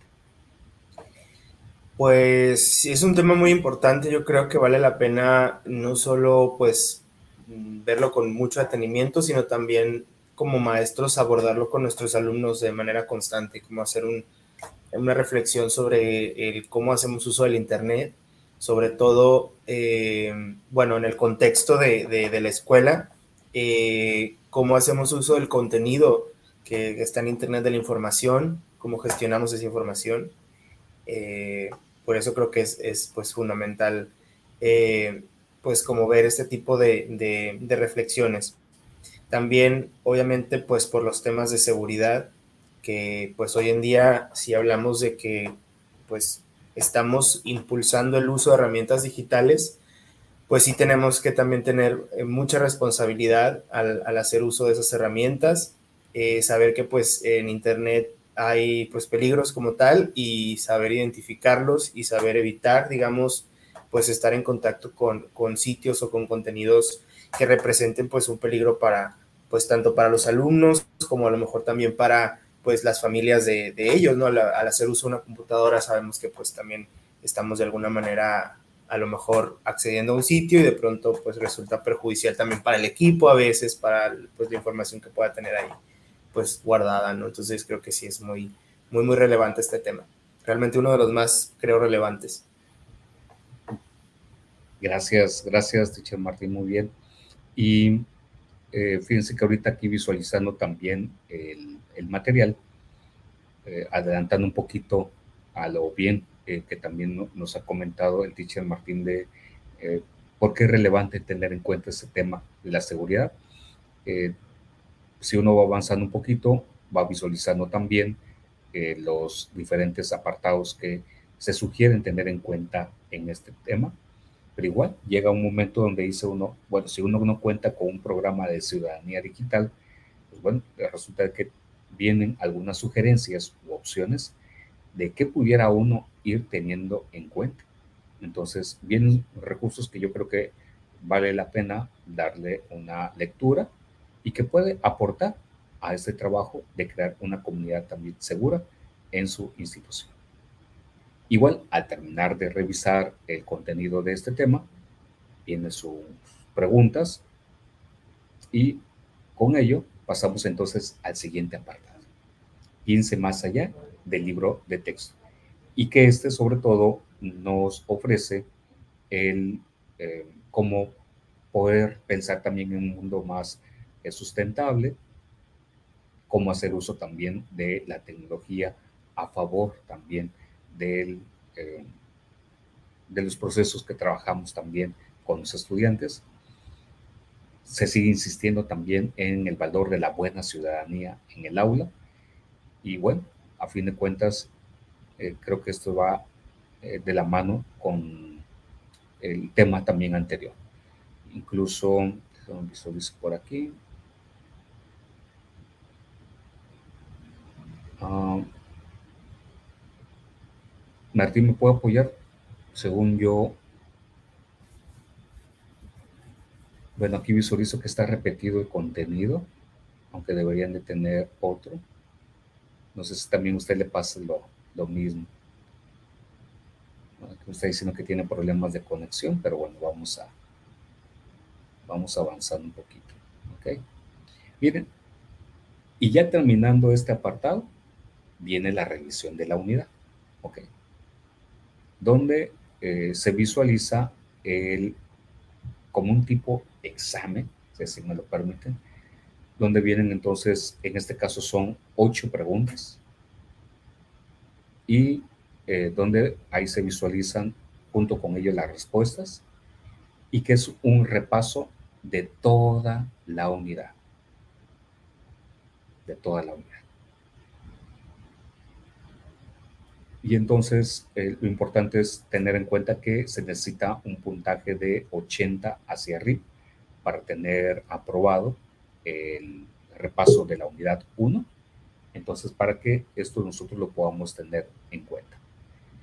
Y aún así, si alguien no llegara a tener el resultado aprobado, da la oportunidad para que uno pueda volver a presentar el repaso de la unidad para tenerlo este, en cuenta. Eh, Perro Martín, ya estamos nada más cerrando esta parte de la revisión de la, de la unidad y, este, y le comentaba que aquí nada más he encontrado un pequeño eh, detalle en el de piense más allá del libro de texto. A mí me parece repetido el contenido.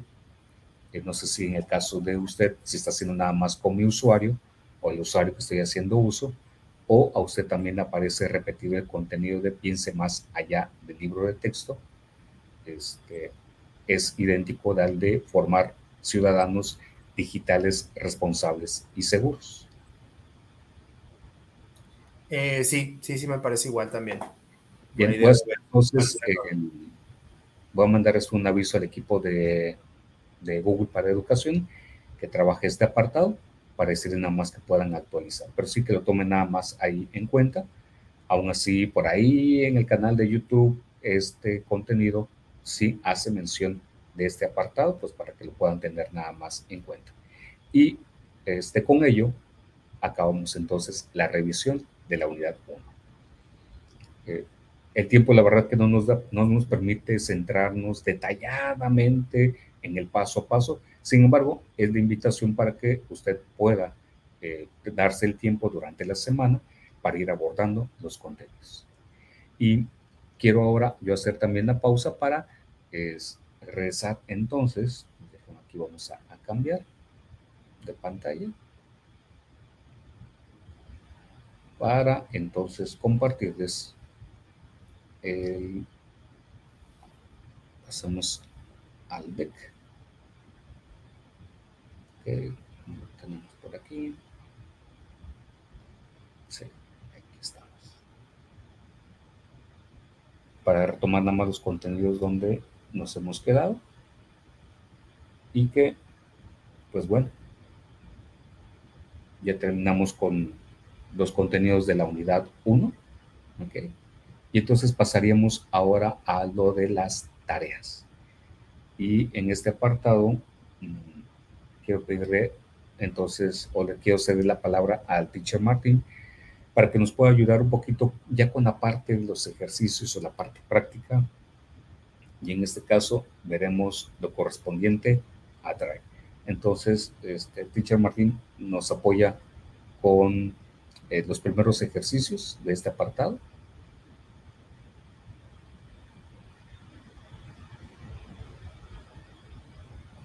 Sí, claro. Vamos a dejar también en el chat de nuevo el link de estos recursos. Aquí ponérselos.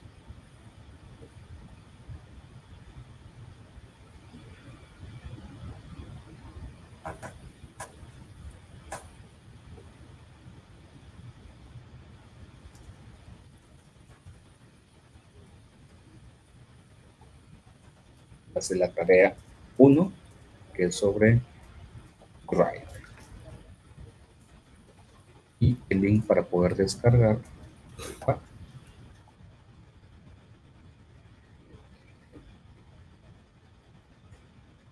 Los que nos están visualizando desean también un tiempo para irse a tomar un café, agua en este inter, por favor, siéntase con toda la libertad. ¿eh?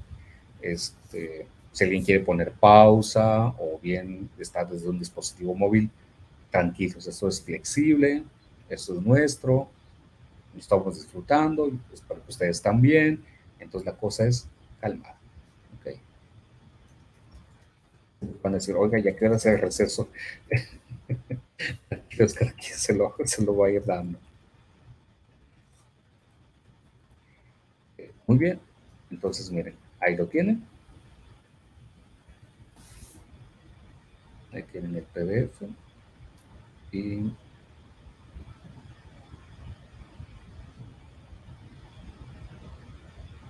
por aquí también compartimos.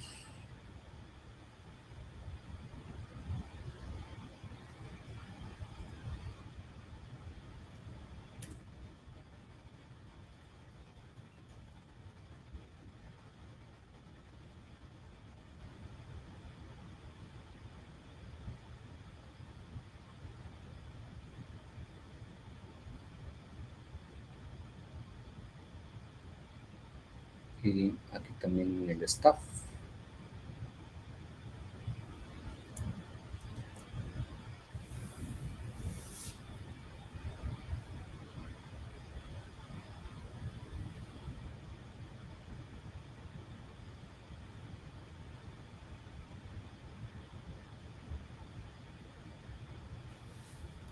Martín por ahí también tiene el, el acceso para que usted pueda dirigirnos a su ritmo el, las tareas de este nivel.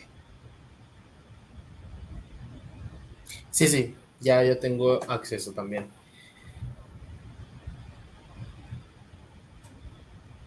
Ok.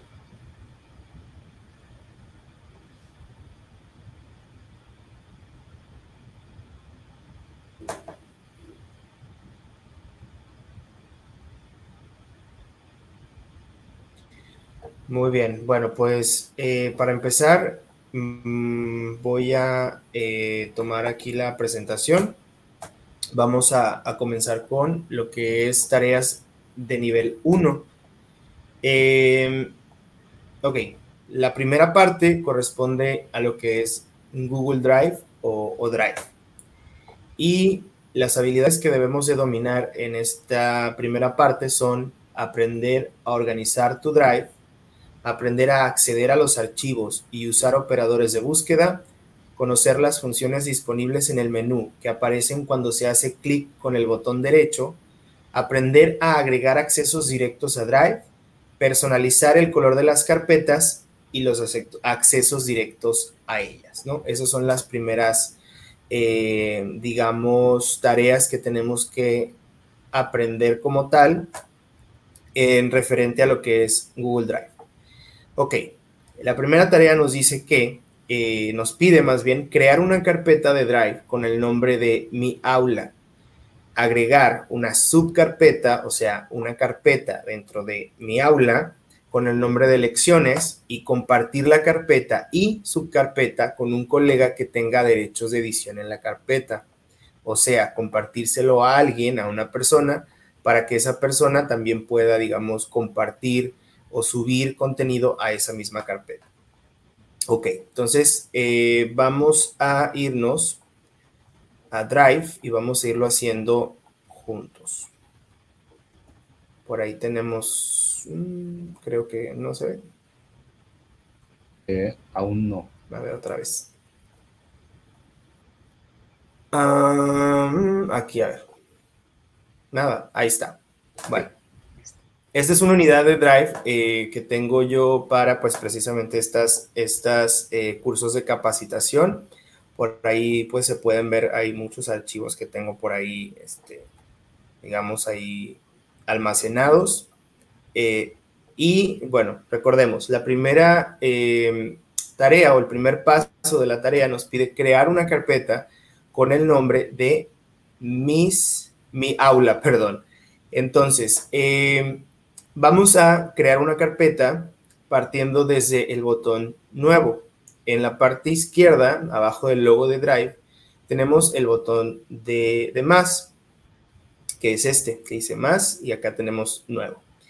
Al hacer clic ahí, tenemos, digamos, varias opciones eh, que me permiten crear archivos, eh, subir archivos o carpetas desde mi computadora o bien crear documentos, documentos, hojas de cálculo, presentaciones, etc. Yo lo voy a utilizar para crear una carpeta. Vuelvo a hacer clic nuevo y crear una carpeta. Cuando yo hago eso, se abre esta ventana justo en el centro de, pues de la ventana, valga la redundancia, y aquí voy a poner mi aula, que es el título que me pide que agreguemos a esa eh, carpeta. Entonces vamos a hacer clic donde dice crear y después de unos segundos ya tenemos eh, la carpeta aquí, si se fijan. Eh, es importante que vayamos conociendo también cuál es la interfaz de Drive. Como pueden ver, en la parte eh, superior tenemos las carpetas y en la parte inferior tenemos los archivos que están sueltos. y de hecho está separado, por ejemplo, acá arriba tengo carpetas y acá abajo archivos, ¿no? Nada más para irlos ubicando. Eh, yo puedo visualizarlos así. Esta vista se llama mosaico o también puedo visualizarlo eh, como si fuera una lista. Esto lo puedo cambiar en este botón que aparece aquí, justo abajo del, engrane o configuración. Eh, tengo la opción para cambiar a vista de lista y se vería algo así. Si se fijan, aquí ya están, digamos, mezclados archivos y carpetas. Los archivos están en la parte superior y los, perdón, las carpetas en la parte superior y los archivos en la parte inferior. Igual, nada más que aquí si no aparece una división. Em, también puedo yo regresar a la vista de cuadrícula o de mosaico haciendo clic en el mismo botón.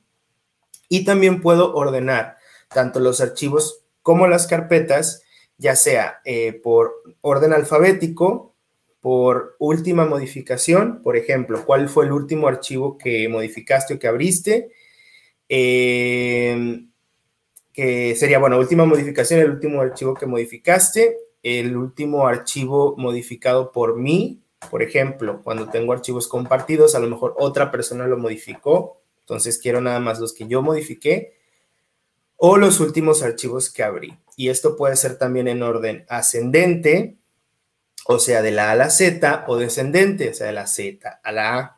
Ejemplo, aquí ya me aparece la M, C y A, o sea, al revés.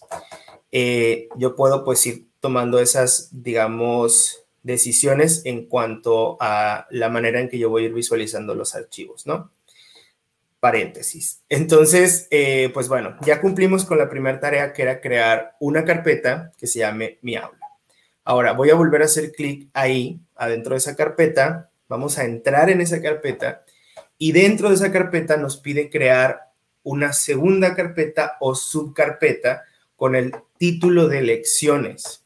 Entonces vamos a repetir el paso anterior. Vamos a hacer clic en el botón de nuevo y vamos a volver a hacer clic en carpeta. Se vuelve a abrir la ventana de carpeta nueva y le vamos a pedir que el título sea lecciones. Y hacemos clic en crear. Después de unos segundos, eh, podremos ver la carpeta por ahí. Ahí la tenemos, lecciones. Ahora, eh, ya cumplimos con el segundo paso, que fue crear una subcarpeta con el nombre lecciones. El tercer paso sería compartir la carpeta y subcarpeta con un colega que tenga derechos de edición. Eh, para esto vamos a, a ver, a ver, perdón, aquí está. Vamos a partir de aquí, de la carpeta de mi aula. Ahorita estamos dentro de la carpeta mi aula. Entonces, ¿qué es lo que quiero hacer? Compartir esa carpeta. Al momento que yo comparta esa carpeta, estoy compartiendo todo lo que está adentro, archivos y subcarpetas. Entonces voy a hacer clic aquí arriba, donde está el nombre de la carpeta, mi aula, y tengo, si se fijan, una lista de opciones, dentro de las que se encuentra un botón que dice compartir. Voy a hacer clic en ese botón y se abre de nueva cuenta un cuadro de diálogo o una ventana donde yo voy a poder compartir el contenido de esa carpeta. Entonces, eh, lo tengo que compartir con un colega, me dice. Entonces vamos a compartirlo con GG Obregón. Ahí lo tenemos. Selecciono el correo o la persona a la que se lo quiero eh, compartir. Puedo empezar a escribir el nombre de la persona o su correo en ese cuadro de, pues en esa cajita de texto, eh, selecciono el correo o a la persona y aquí yo le puedo dar, digamos, distintos permisos, ya sea como lector, o sea que esa persona únicamente puede visualizar el contenido, sin embargo no puede hacer ninguna modificación en él. Comentarista, que pues es muy similar al lector, eh, pero con la diferencia que puede, digamos, hacer comentarios o por ahí agregar notas. Y editor, que tiene las mismas, digamos, eh, los mismos permisos que el propietario, que son organizar, agregar y editar archivos. Lo que no puede hacer, creo, nada más es como quitar cosas. Entonces, eh, hacemos clic ahí en editor. También tenemos la opción de enviar notificaciones a las personas, o sea que esas personas van a recibir una notificación por correo electrónico que se les compartió esa carpeta. Puedo eh, no enviarles una notificación y simplemente eh, la carpeta compartida va a aparecer en el drive de esas personas o escoger pues si enviarles un mensaje y ponerles por ahí, este, no sé, compañero, te comparto la carpeta con el contenido de clase, por ejemplo. El mensaje es opcional totalmente. También puedo hacer eh, una copia del vínculo de la carpeta y compartirlo a través de, no sé, Google Chat, de este o a través de otro medio, a través de Classroom, a través de, de o cualquier otro medio de comunicación.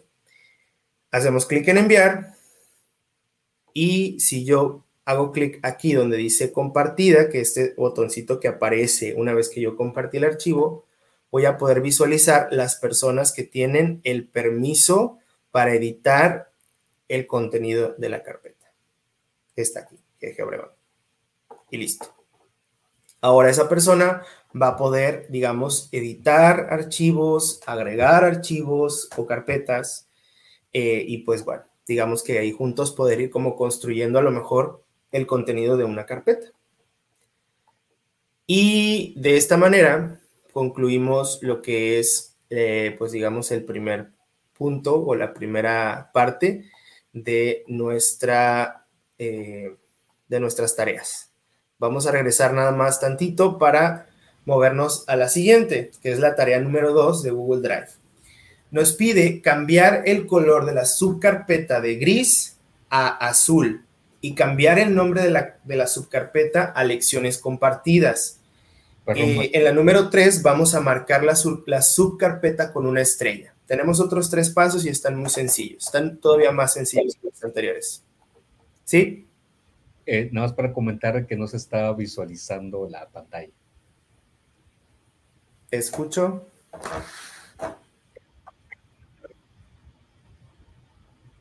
Ah, ok. Pero ella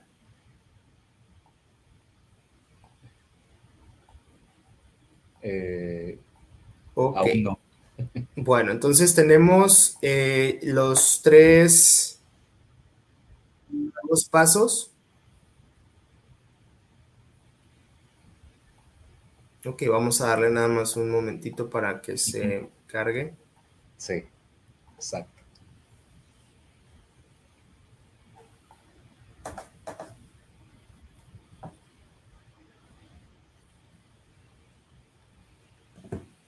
Eh, pues de mientras, nada más este, comentarles que pues estos tres nuevos pasos están, como les decía, todavía más sencillos que los anteriores. Entonces, ahí está.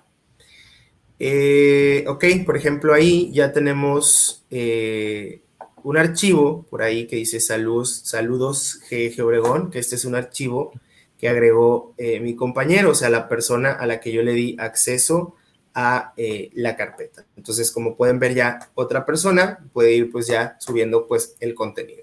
Ahora, para ir con eh, el primero de los pasos de la tarea número dos, que ustedes podrán ir visualizando a través del documento que se les compartió, nos pide cambiar el color de la subcarpeta de gris a azul. Este es algo pues que es muy útil sobre todo para las personas que pues a lo mejor nos sirve un poquito más el tema de los colores como ubicar las cosas por colores. Eh, yo puedo personalizar una carpeta agregándole un color. Por ejemplo, aquí el color que tiene por default es gris. Es como gris oscuro que se ve por allí. Eh, voy a hacer clic derecho sobre la subcarpeta. Recordemos que estamos dentro de la carpeta Mi Aula. La subcarpeta Lecciones está por aquí arriba. Hago clic ahí y después como ahorita veíamos, se despliega pues una lista con diferentes opciones dentro, las, dentro de las que se encuentra una opción que se llama cambiar color. El icono es como una, un godete con, como para pintar. Y al momento que yo eh, posiciono el cursor sobre esa opción, se despliega a mi derecha pues una lista con diferentes colores, ¿no? Voy a seleccionar el color azul que me solicitan las instrucciones y listo. Si se fijan, ahora el color de la carpeta cambia a azul. Por ahí está. Repito, clic derecho sobre su carpeta, opción cambiar color y seleccionas el color que quieras y listo. Así de fácil. Ahora, eh, también nos pide que cambiemos el nombre de la subcarpeta a lecciones compartidas, no nada más lecciones. Entonces vamos a hacer clic de nuevo, clic derecho, y hay una opción que se llama cambiar nombre. El icono es un lápiz, es un lapicito. Repito, hacemos clic derecho sobre la carpeta, o subcarpeta en este caso, cambiar nombre y le vamos a agregar lecciones compartidas. Hacemos clic en aceptar y ahora el título cambió de lecciones a lecciones compartidas. Y ahora, eh, hay una opción al momento de hacer clic derecho en la carpeta. Como les decía ahorita, se despliegan muchas opciones. Hay una opción cuyo icono es una estrellita, que es esta. Se llama agregar a destacados. Ah, mm, ok, ahora. Nosotros podemos marcar esta subcarpeta con esa estrellita y la estaríamos agregando a destacados. Lo vamos a hacer. Recordemos, clic derecho, estrellita, agregar a destacados. Nos esperamos unos segunditos para que surtan efecto los cambios y listo. Esta carpeta ya está marcada con esa estrellita. Aquí lo podemos visualizar al momento de hacer clic derecho. Ahora, ¿qué significa esa estrellita? Esa estrellita eh, significa que esta carpeta está destacada.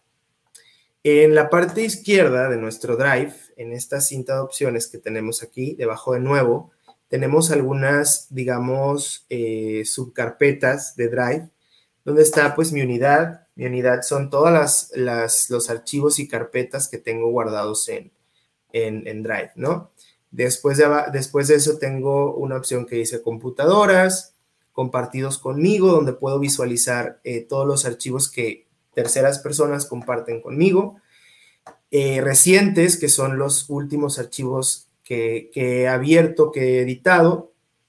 Y después tenemos la carpeta de destacados.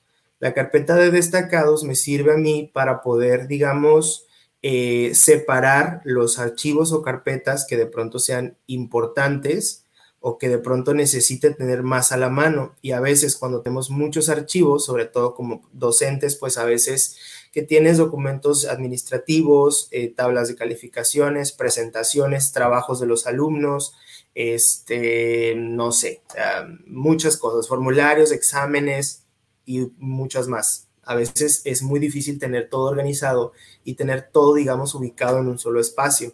Para eso es, digamos, el, el botón de destacados. De pronto puedes decir, ok, yo necesito esta carpeta tenerla a la mano, destácala. O este archivo necesito tenerlo a la mano, lo destacas, lo marcas con la estrellita y de esa manera pues lo vas a tener por ahí en destacados, ¿no? Eh, sugiero yo como comentario personal o pues bueno, como experiencia personal más bien, eh, tener como una actualización de esta carpeta, porque a veces pues sí, por ejemplo, un archivo te sirve o, te sirve tenerlo por ahí en destacados eh, y luego ya no, o sea, de pronto ya no, ya no es como que a lo mejor ya lo trabajaste, ya lo entregaste, si es un trabajo, una actividad o algún pendiente administrativo por ahí, ya lo terminaste, ya concluiste con esa parte y lo dejamos ahí.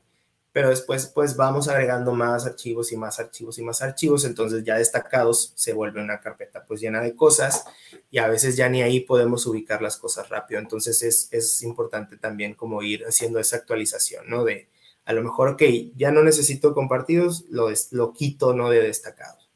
Pero pues para eso nos sirve. Entonces, eh, igual, el orden de esta carpeta es, similar a, mi unidad. Se separan carpetas de archivos.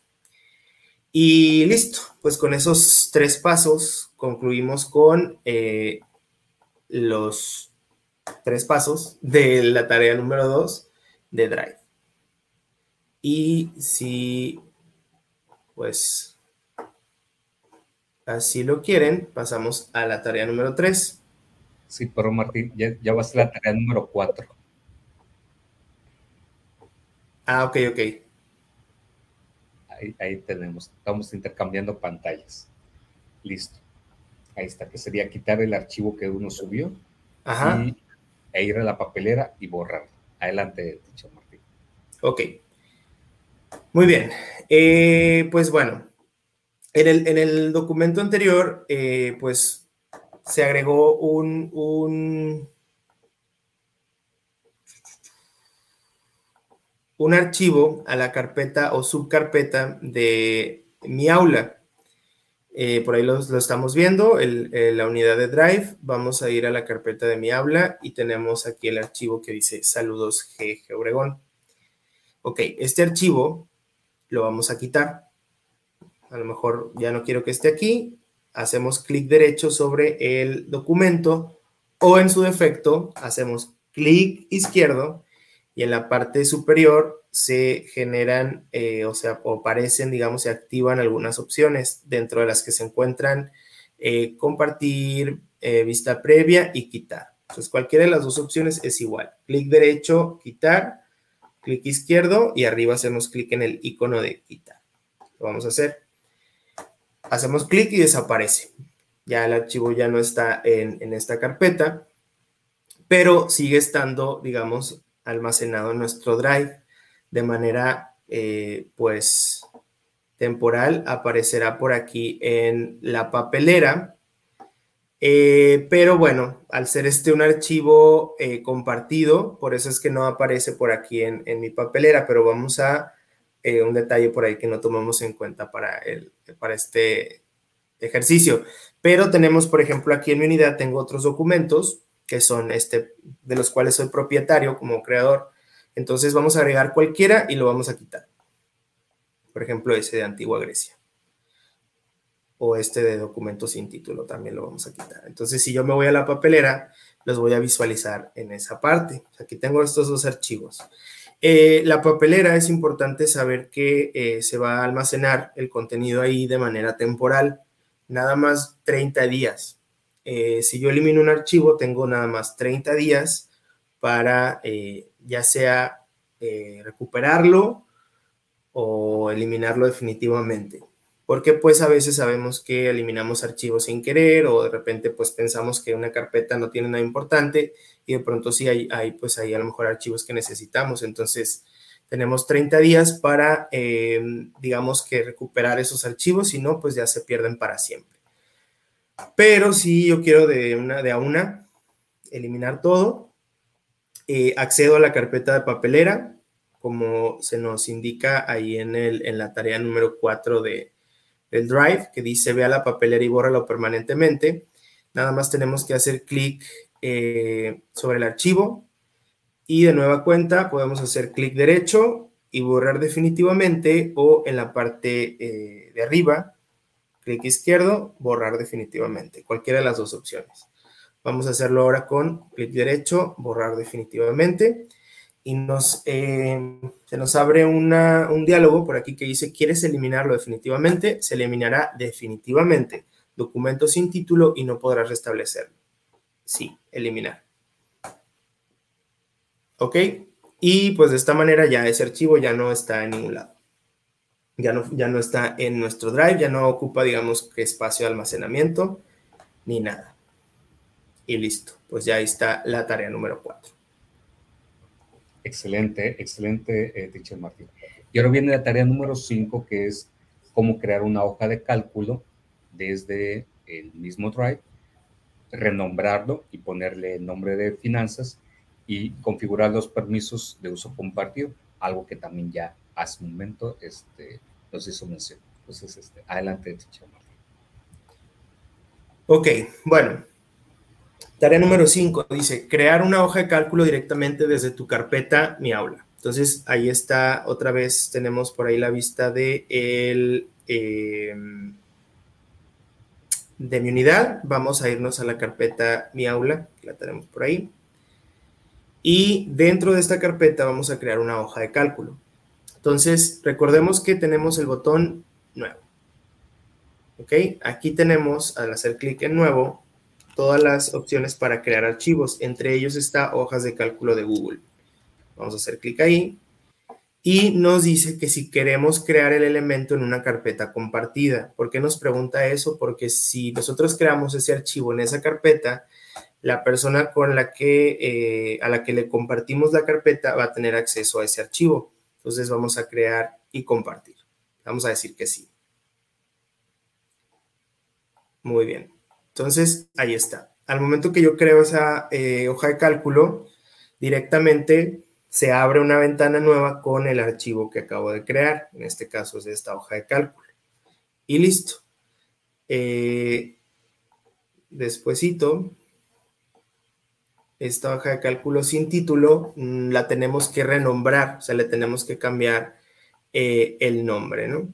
Entonces, para esto, eh, con el archivo así abierto, en la parte superior tenemos el nombre del archivo, que en este caso es hoja de cálculo sin título. Tenemos que cambiarle el nombre, si mal no recuerdo, a finanzas. Entonces, vamos a ponerle aquí finanzas. Y listo. Ya le cambiamos el nombre. En la parte derecha, si se fijan, me aparece el botón de destacar. Aquí mismo yo puedo destacar un archivo y este archivo me va a aparecer en la carpeta de destacados. Ok, entonces, eh, pues ya sabemos que este archivo eh, está compartido. Vamos a hacer clic por acá donde dice compartir. Vamos a esperar unos segunditos. Que se abra. Y el siguiente paso, eh, pues sería configurar los permisos de uso compartido. En un segundito que nos permita nuestro adorado internet compartir. Y si me permite el comentario, este, teacher Martín, es importante recordar que a partir del primero de junio entró para las instituciones educativas la nueva política de eh, limitar el espacio de almacenamiento.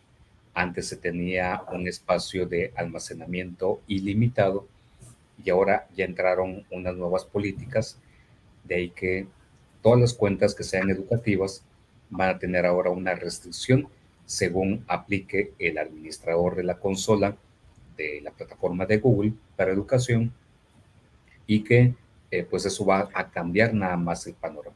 Por tanto, yo creo que estos ejercicios que ahorita nos está dando son muy buenos, sobre todo como el que fue el de la papelera de reciclaje, de que hay que tener en cuenta que aunque uno los elimine, se quedan almacenados ahí todavía en el drive.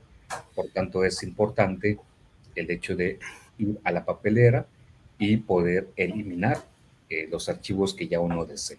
Entonces, este, esto sí, es yo creo que una práctica muy buena y qué bueno que lo ha aquí visualizado. Este, y pues bueno, ahí tenemos nada más el detalle que a veces el Internet hace de las suyas, pero ahí estamos en sintonía. Adelante. Listo. Ah, ok. Aquí me aparece, bueno, esta, esta leyenda en azul que me aparece ahora es más sencillo compartir, pues es algo es algo nuevo. Como recientemente hubo una actualización, pues por ahí me aparece, pero generalmente no, no les, digamos, aparecerá, ¿no?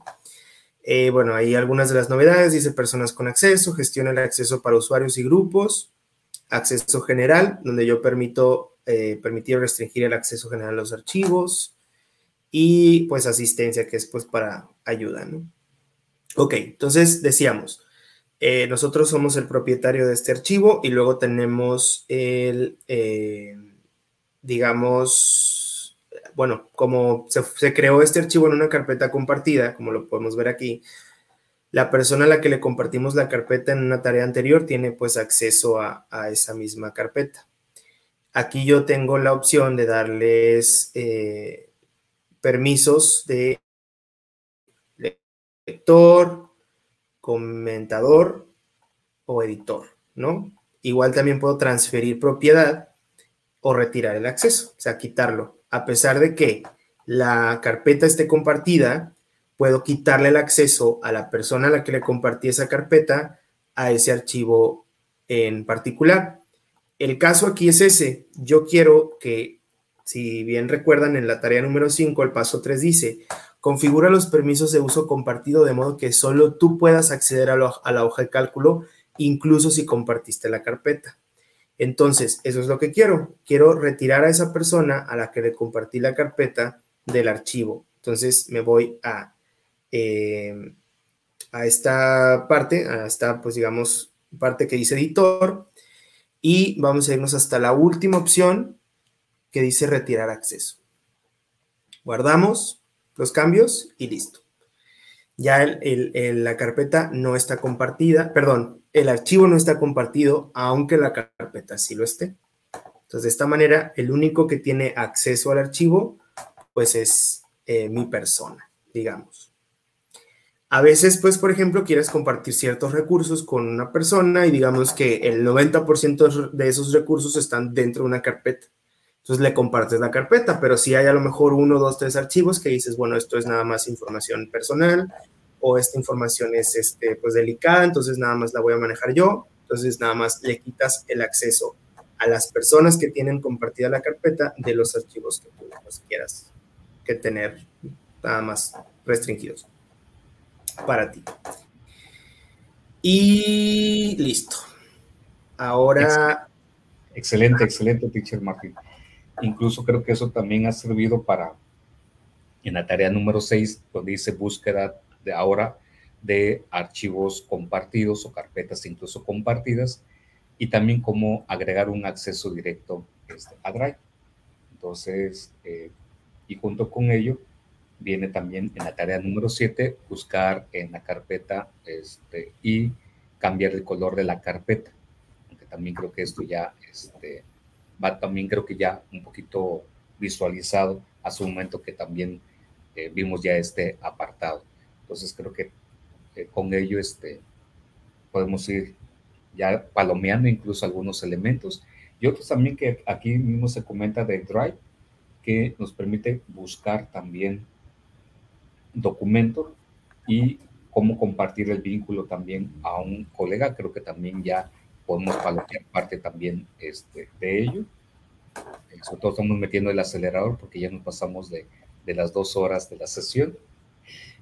Pero sí quiero detenerme en este apartado que es el de eh, Drive para poder utilizar los operadores de búsqueda. Entonces, eh, Teacher Martín nos puede ayudar con alguno de estos nada más elementos que aquí tenemos y le devuelvo el, el, la pantalla.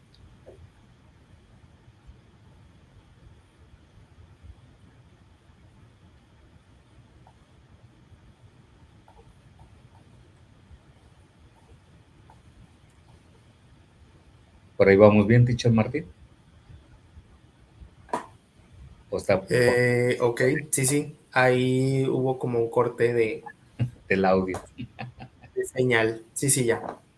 Pero no, ah, mm, lo perdí los últimos, el último minuto. Si, me puede ahí. Sí. Sí, claro, cómo hacer la búsqueda de... Ok, entonces continúo con... La búsqueda. Con buscar. Ah, ok que sería la tarea 8, ¿cierto? Sí. Bueno, no, no es 8, es 9, perdón. O no veo la 8 yo. Bueno, ok. Eh, bueno, tarea 9. o 10. Si quieres encontrar archivos en Google Drive, usa operadores de búsqueda y explora las siguientes operaciones. Eh, ok, pues tenemos, eh, digamos que opciones que me van a permitir a mí buscar eh, pues archivos en Drive, sobre todo cuando tenemos muchos archivos, muchos documentos en, una, en una unidad, pues estos, digamos, elementos ahí de búsqueda pues nos, nos resultan bastante útiles. por ejemplo, a veces digamos que te compartió alguien, una persona, y ese archivo pues se te pierde, ¿no? Entonces, eh, para eso tenemos la eh, opción de buscar, por ejemplo, este, por decirles, ponemos, bueno, me voy a ir a mi unidad. Entonces le vamos a poner to dos puntos, y le vamos a poner el nombre de una persona. Y listo. Mm, bueno, ahí, por ejemplo, ya en teoría me aparecerían pues los archivos que me compartió pues esa persona, ¿no? Eh, por ejemplo, bueno, en esta unidad realmente no tengo tantos archivos, entonces va a estar un poquito ahí complicado, pero, por ejemplo, a ver, estas, estos son documentos compartidos. Eh, por ejemplo, ok, aquí tengo un documento de... por decir.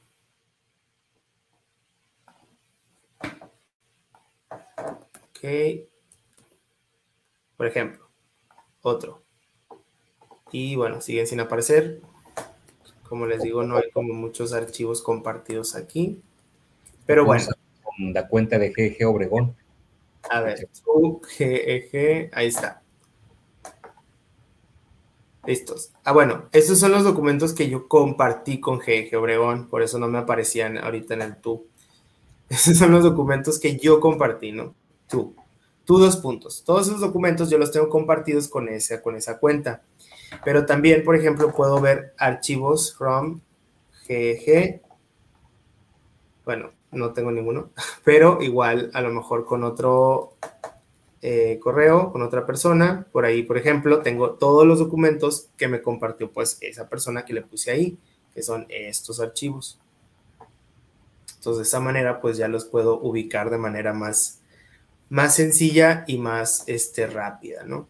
Eh, también tenemos, por ejemplo, eh, la opción de buscar eh, por propietario, o sea, quién es el propietario de, algún archivo, eh, que es pues muy parecido a, por ejemplo, owner. Y le puedo poner, por ejemplo, el nombre de otra persona y ahí me va a aparecer pues todos los archivos que yo tengo compartidos en mi drive que pues tienen, digamos, el propietario al que yo le, pues le indico en la búsqueda.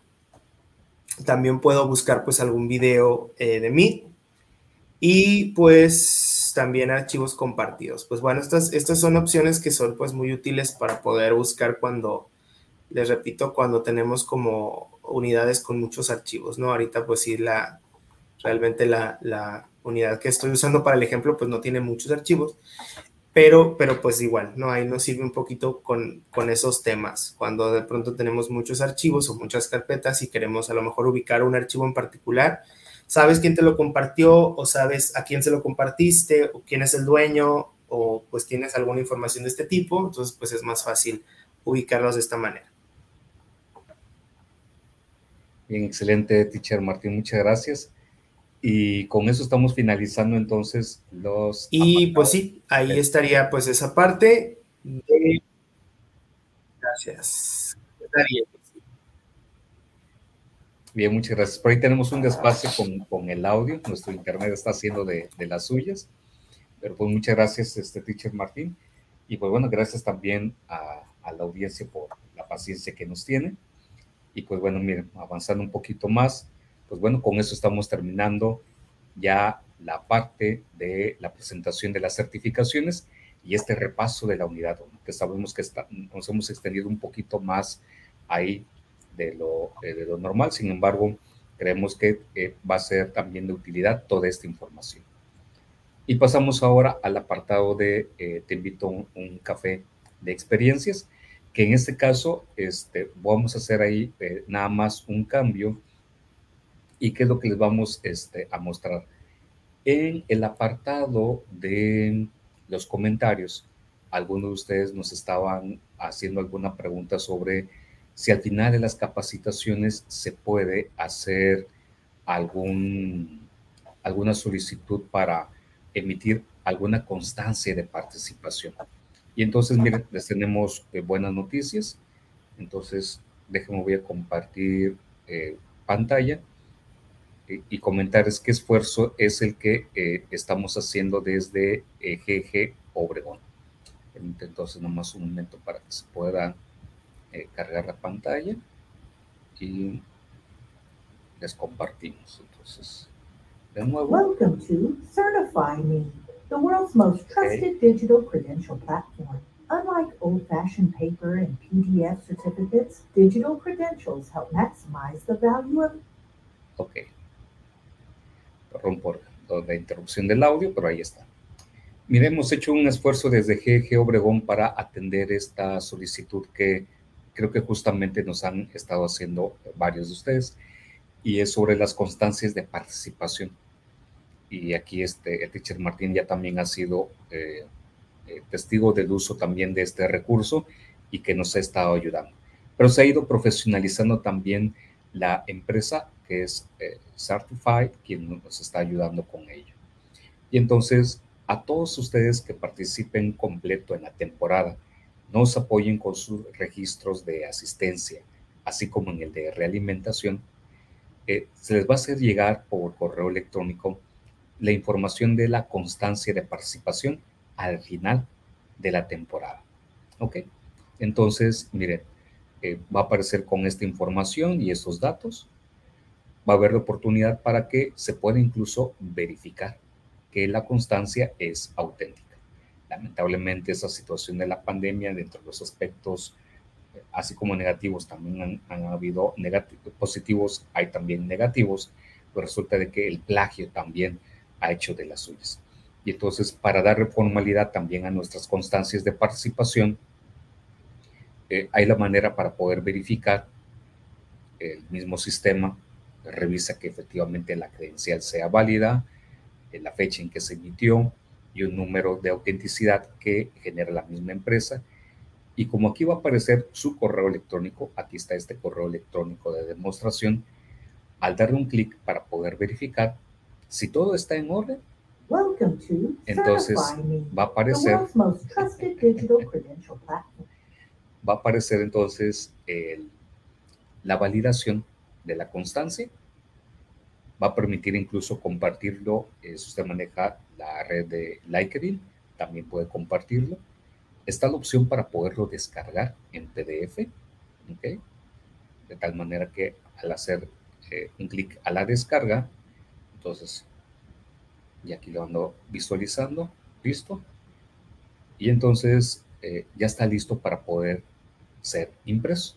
Y entonces así le va a aparecer constancia de participación que otorga GG Obregón a, en nombre de la persona, por haber completado con éxito el webinar Capacitación sobre aspectos básicos, curso de preparación para certificación de nivel 1 de educador certificado de Google, equivalente a 39 horas de desarrollo profesional en línea. Viene también con un código QR para poder validarlo, la fecha en que se emite la constancia y con la firma en este caso, pues como primer responsable este, del grupo de un servidor. Más el código también que es único para cada una de estas constancias. Ya este lo va a poder imprimir posteriormente, ajustar al tamaño de hoja o de papel que corresponde según el lugar al que pertenezca y listo. Pero viene también con detalle eh, los elementos de esto. Entonces, creemos que esta es una forma de poder apoyar la parte de la profesionalización docente. Este, y, con, y sobre esto, este, eh, Martín, ¿cómo ve usted también este esfuerzo que este, se ha estado haciendo desde el equipo de, de GG Oregón para estas constancias? Pues muy bueno, igual eh, nos ayuda mucho pues a garantizar que, pues sí, eh, digamos, existen, ¿no? Yo creo que es un seguro para pues las personas que, nos hemos dado la tarea de tomar pues las certificaciones y pues de tener la idea de que eh, pues estamos seguros de que nuestro, digamos, progreso se va a, reflejar en esos certificados. Claro, claro. Y ya de esta manera, pues bueno, vamos a, tener que apoyar. Este, la maestra eh, Clarisa nos hace aquí una pregunta. Gracias, maestra Clarisa, por acompañarnos. Dice, de las tareas debemos tomar captura de evidencia. Excelente. Muy bien. ¿Cómo se va a entonces a llevar a cabo la solicitud de la constancia? Perfecto. Entonces, vamos a, voy a tener que hacer por aquí también un cambio, si me permiten un, momento, para, eh, esto lo vamos a, manejar vía un formulario de Google, que en su momento también eh, se les va a hacer eh, llegar. Entonces, permítanme nada más un momentito para que este, se cargue aquí nada más el formulario.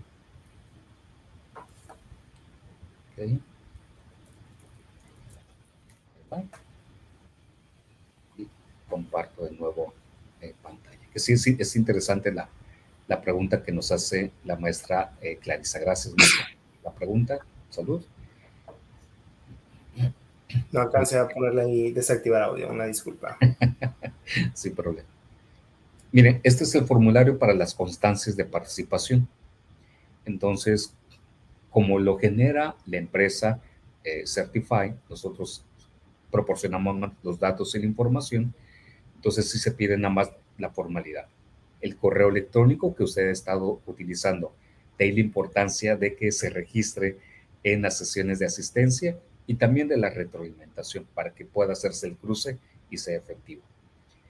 Sus datos, importante, por favor, con mayúscula y minúscula, el nombre que desee que aparezca en la constancia de participación. Eh, algunos otros datos que también ahí se solicitan. Y pues bueno, ya que usted nos pueda también mencionar su perfil.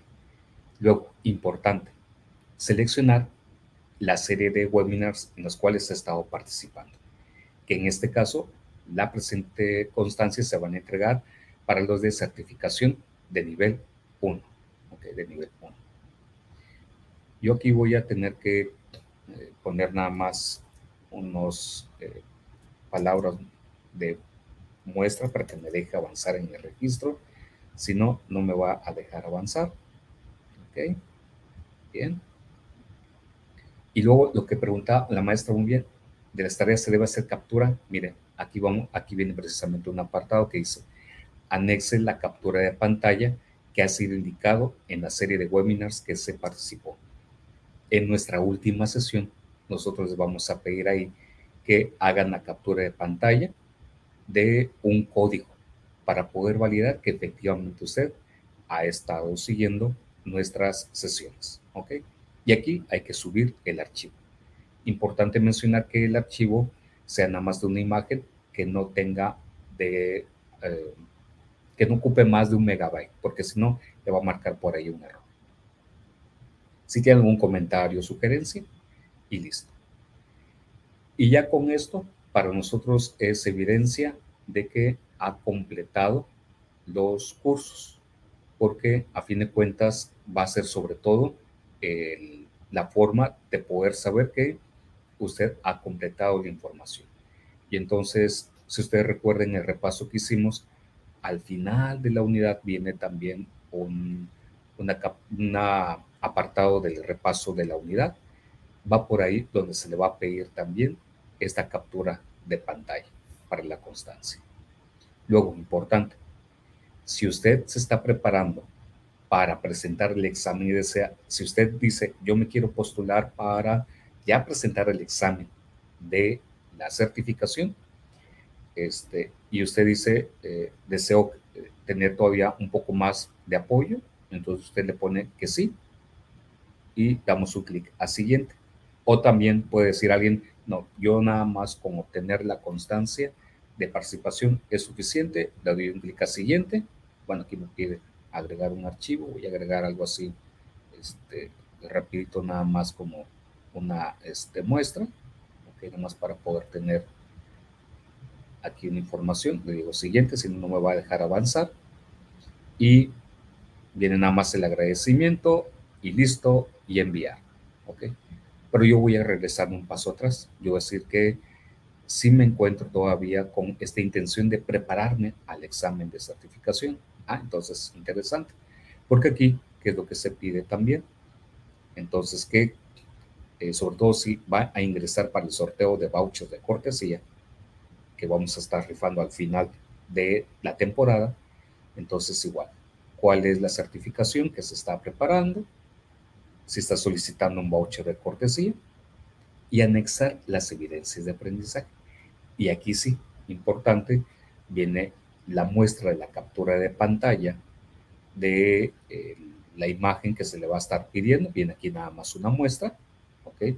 Donde se pide que aparezca su logotipo de su perfil, eh, la unidad que se le está pidiendo capturar la pantalla y que aparezca como prueba superada.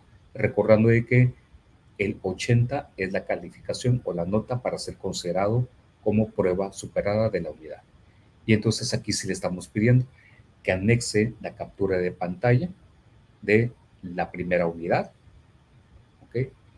Luego que anexe también la captura de pantalla de prueba superada, ya sea de la segunda unidad, así como de la penúltima unidad, que en este caso sería la unidad 12 y luego que anexe la captura de pantalla de prueba superada de la última unidad o la unidad 3 y que agregue el archivo.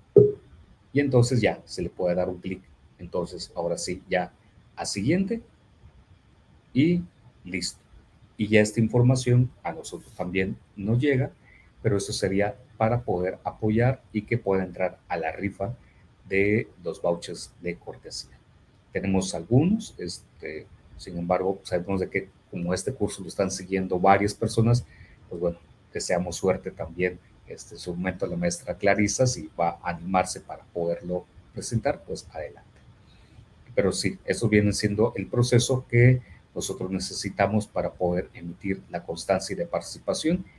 E importante, el registro en el formulario de cada una de las sesiones, que son las que nos van a ayudar a cruzar de información para poder generar entonces la constancia de eh, participación. Excelente, muy bien. Muchísimas gracias, maestra Clarisa. Qué amable, ojalá que, la información este, sea de utilidad. Este, Martín, no sé si he olvidado algún paso o fui lo suficientemente claro.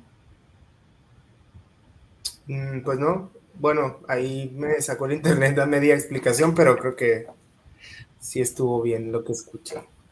Sí, entendible, como que todavía sigue, sigue haciendo de las suyas esta parte de, del internet bueno, paciencia. Bien, y pues con eso prácticamente estamos, vamos a ir avanzando para ir a la parte del calendario. Miren, esta es nuestra organización que tenemos. Eh, visualizamos entonces ahora en el mes de eh, junio tener la siguiente eh, sesión, las unidades 2 y 3, y también veremos las tareas que, que ya vimos ahora en Drive, veremos también por ahí otras dos aplicaciones. El mes de julio viene también la distribución para estar finalizando, esperamos mediante que la unidad 12 y 13 el sábado 30 de julio.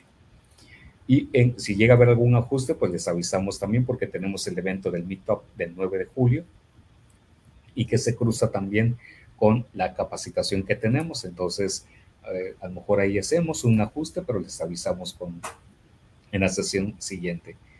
Y luego en agosto sería la última sesión para cómo realizar la guía de registro con detenimiento y la rifa de vouchers de cortesía.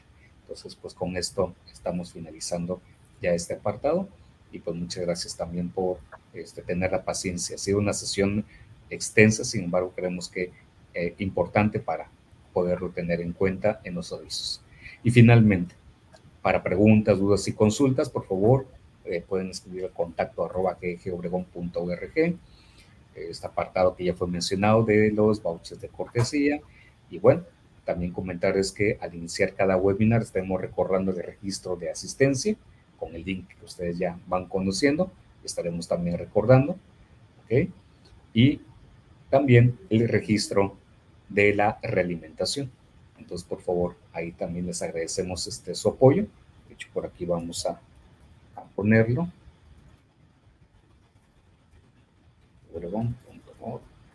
Y que es el de el C2 corresponde al segundo semestre, nomás por si esta pregunta y es evaluar.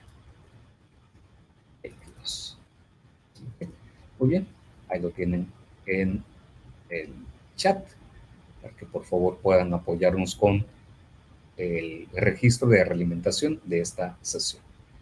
Muy bien, y finalmente, eh, también pasamos hasta como un, un recorretorio también, que eh, para las constancias que ya fue mencionado, pues, entonces esta parte ya me lo voy a ir brincando, voy a pasar al siguiente apartado. Y bueno, les comentamos que el pasado 7 de junio se llevó a cabo este evento The Anywhere School 2022 y que el equipo de Google presentó varias novedades. Les dejamos también el enlace por si desean conocer todas las novedades que se van a presentar también en los productos de Google Workspace for Education. Y con eso estamos finalizando el apartado de avisos y comentarios. Muchísimas gracias por su amable paciencia. Sabemos que fue una sesión un poquito más eh, larga de lo ordinario. Sin embargo, se vieron varios aspectos, varios elementos y pues bueno, agradecemos mucho el que nos hayan acompañado durante esta sesión. Entonces, pues gracias, deseamos que sigan pasando un buen fin de semana y pues, bueno, si tienen dudas y preguntas, comentarios, por favor, ahí tienen los datos de contacto. Recorramos también la evaluación del webinar, por favor que nos puedan apoyar con ello. Aquí se lo volvemos a, a mencionar. Y a nombre del staff de GG Obregón, de Teacher Martín, que ya se tuvo que este, retirar en este momento, y pues bueno, agradeciendo también su amable paciencia. Esperamos que este esfuerzo que hacemos, y lo hacemos porque nos gusta, nos apasiona, y esperando con ello contribuir un poquito para hacer mejor nuestra sociedad. Les agradecemos muchísimo y que pasen un buen fin de semana y nos estaremos viendo entonces el próximo fin de semana. Muchas gracias y que lo pasen muy bien y corre video.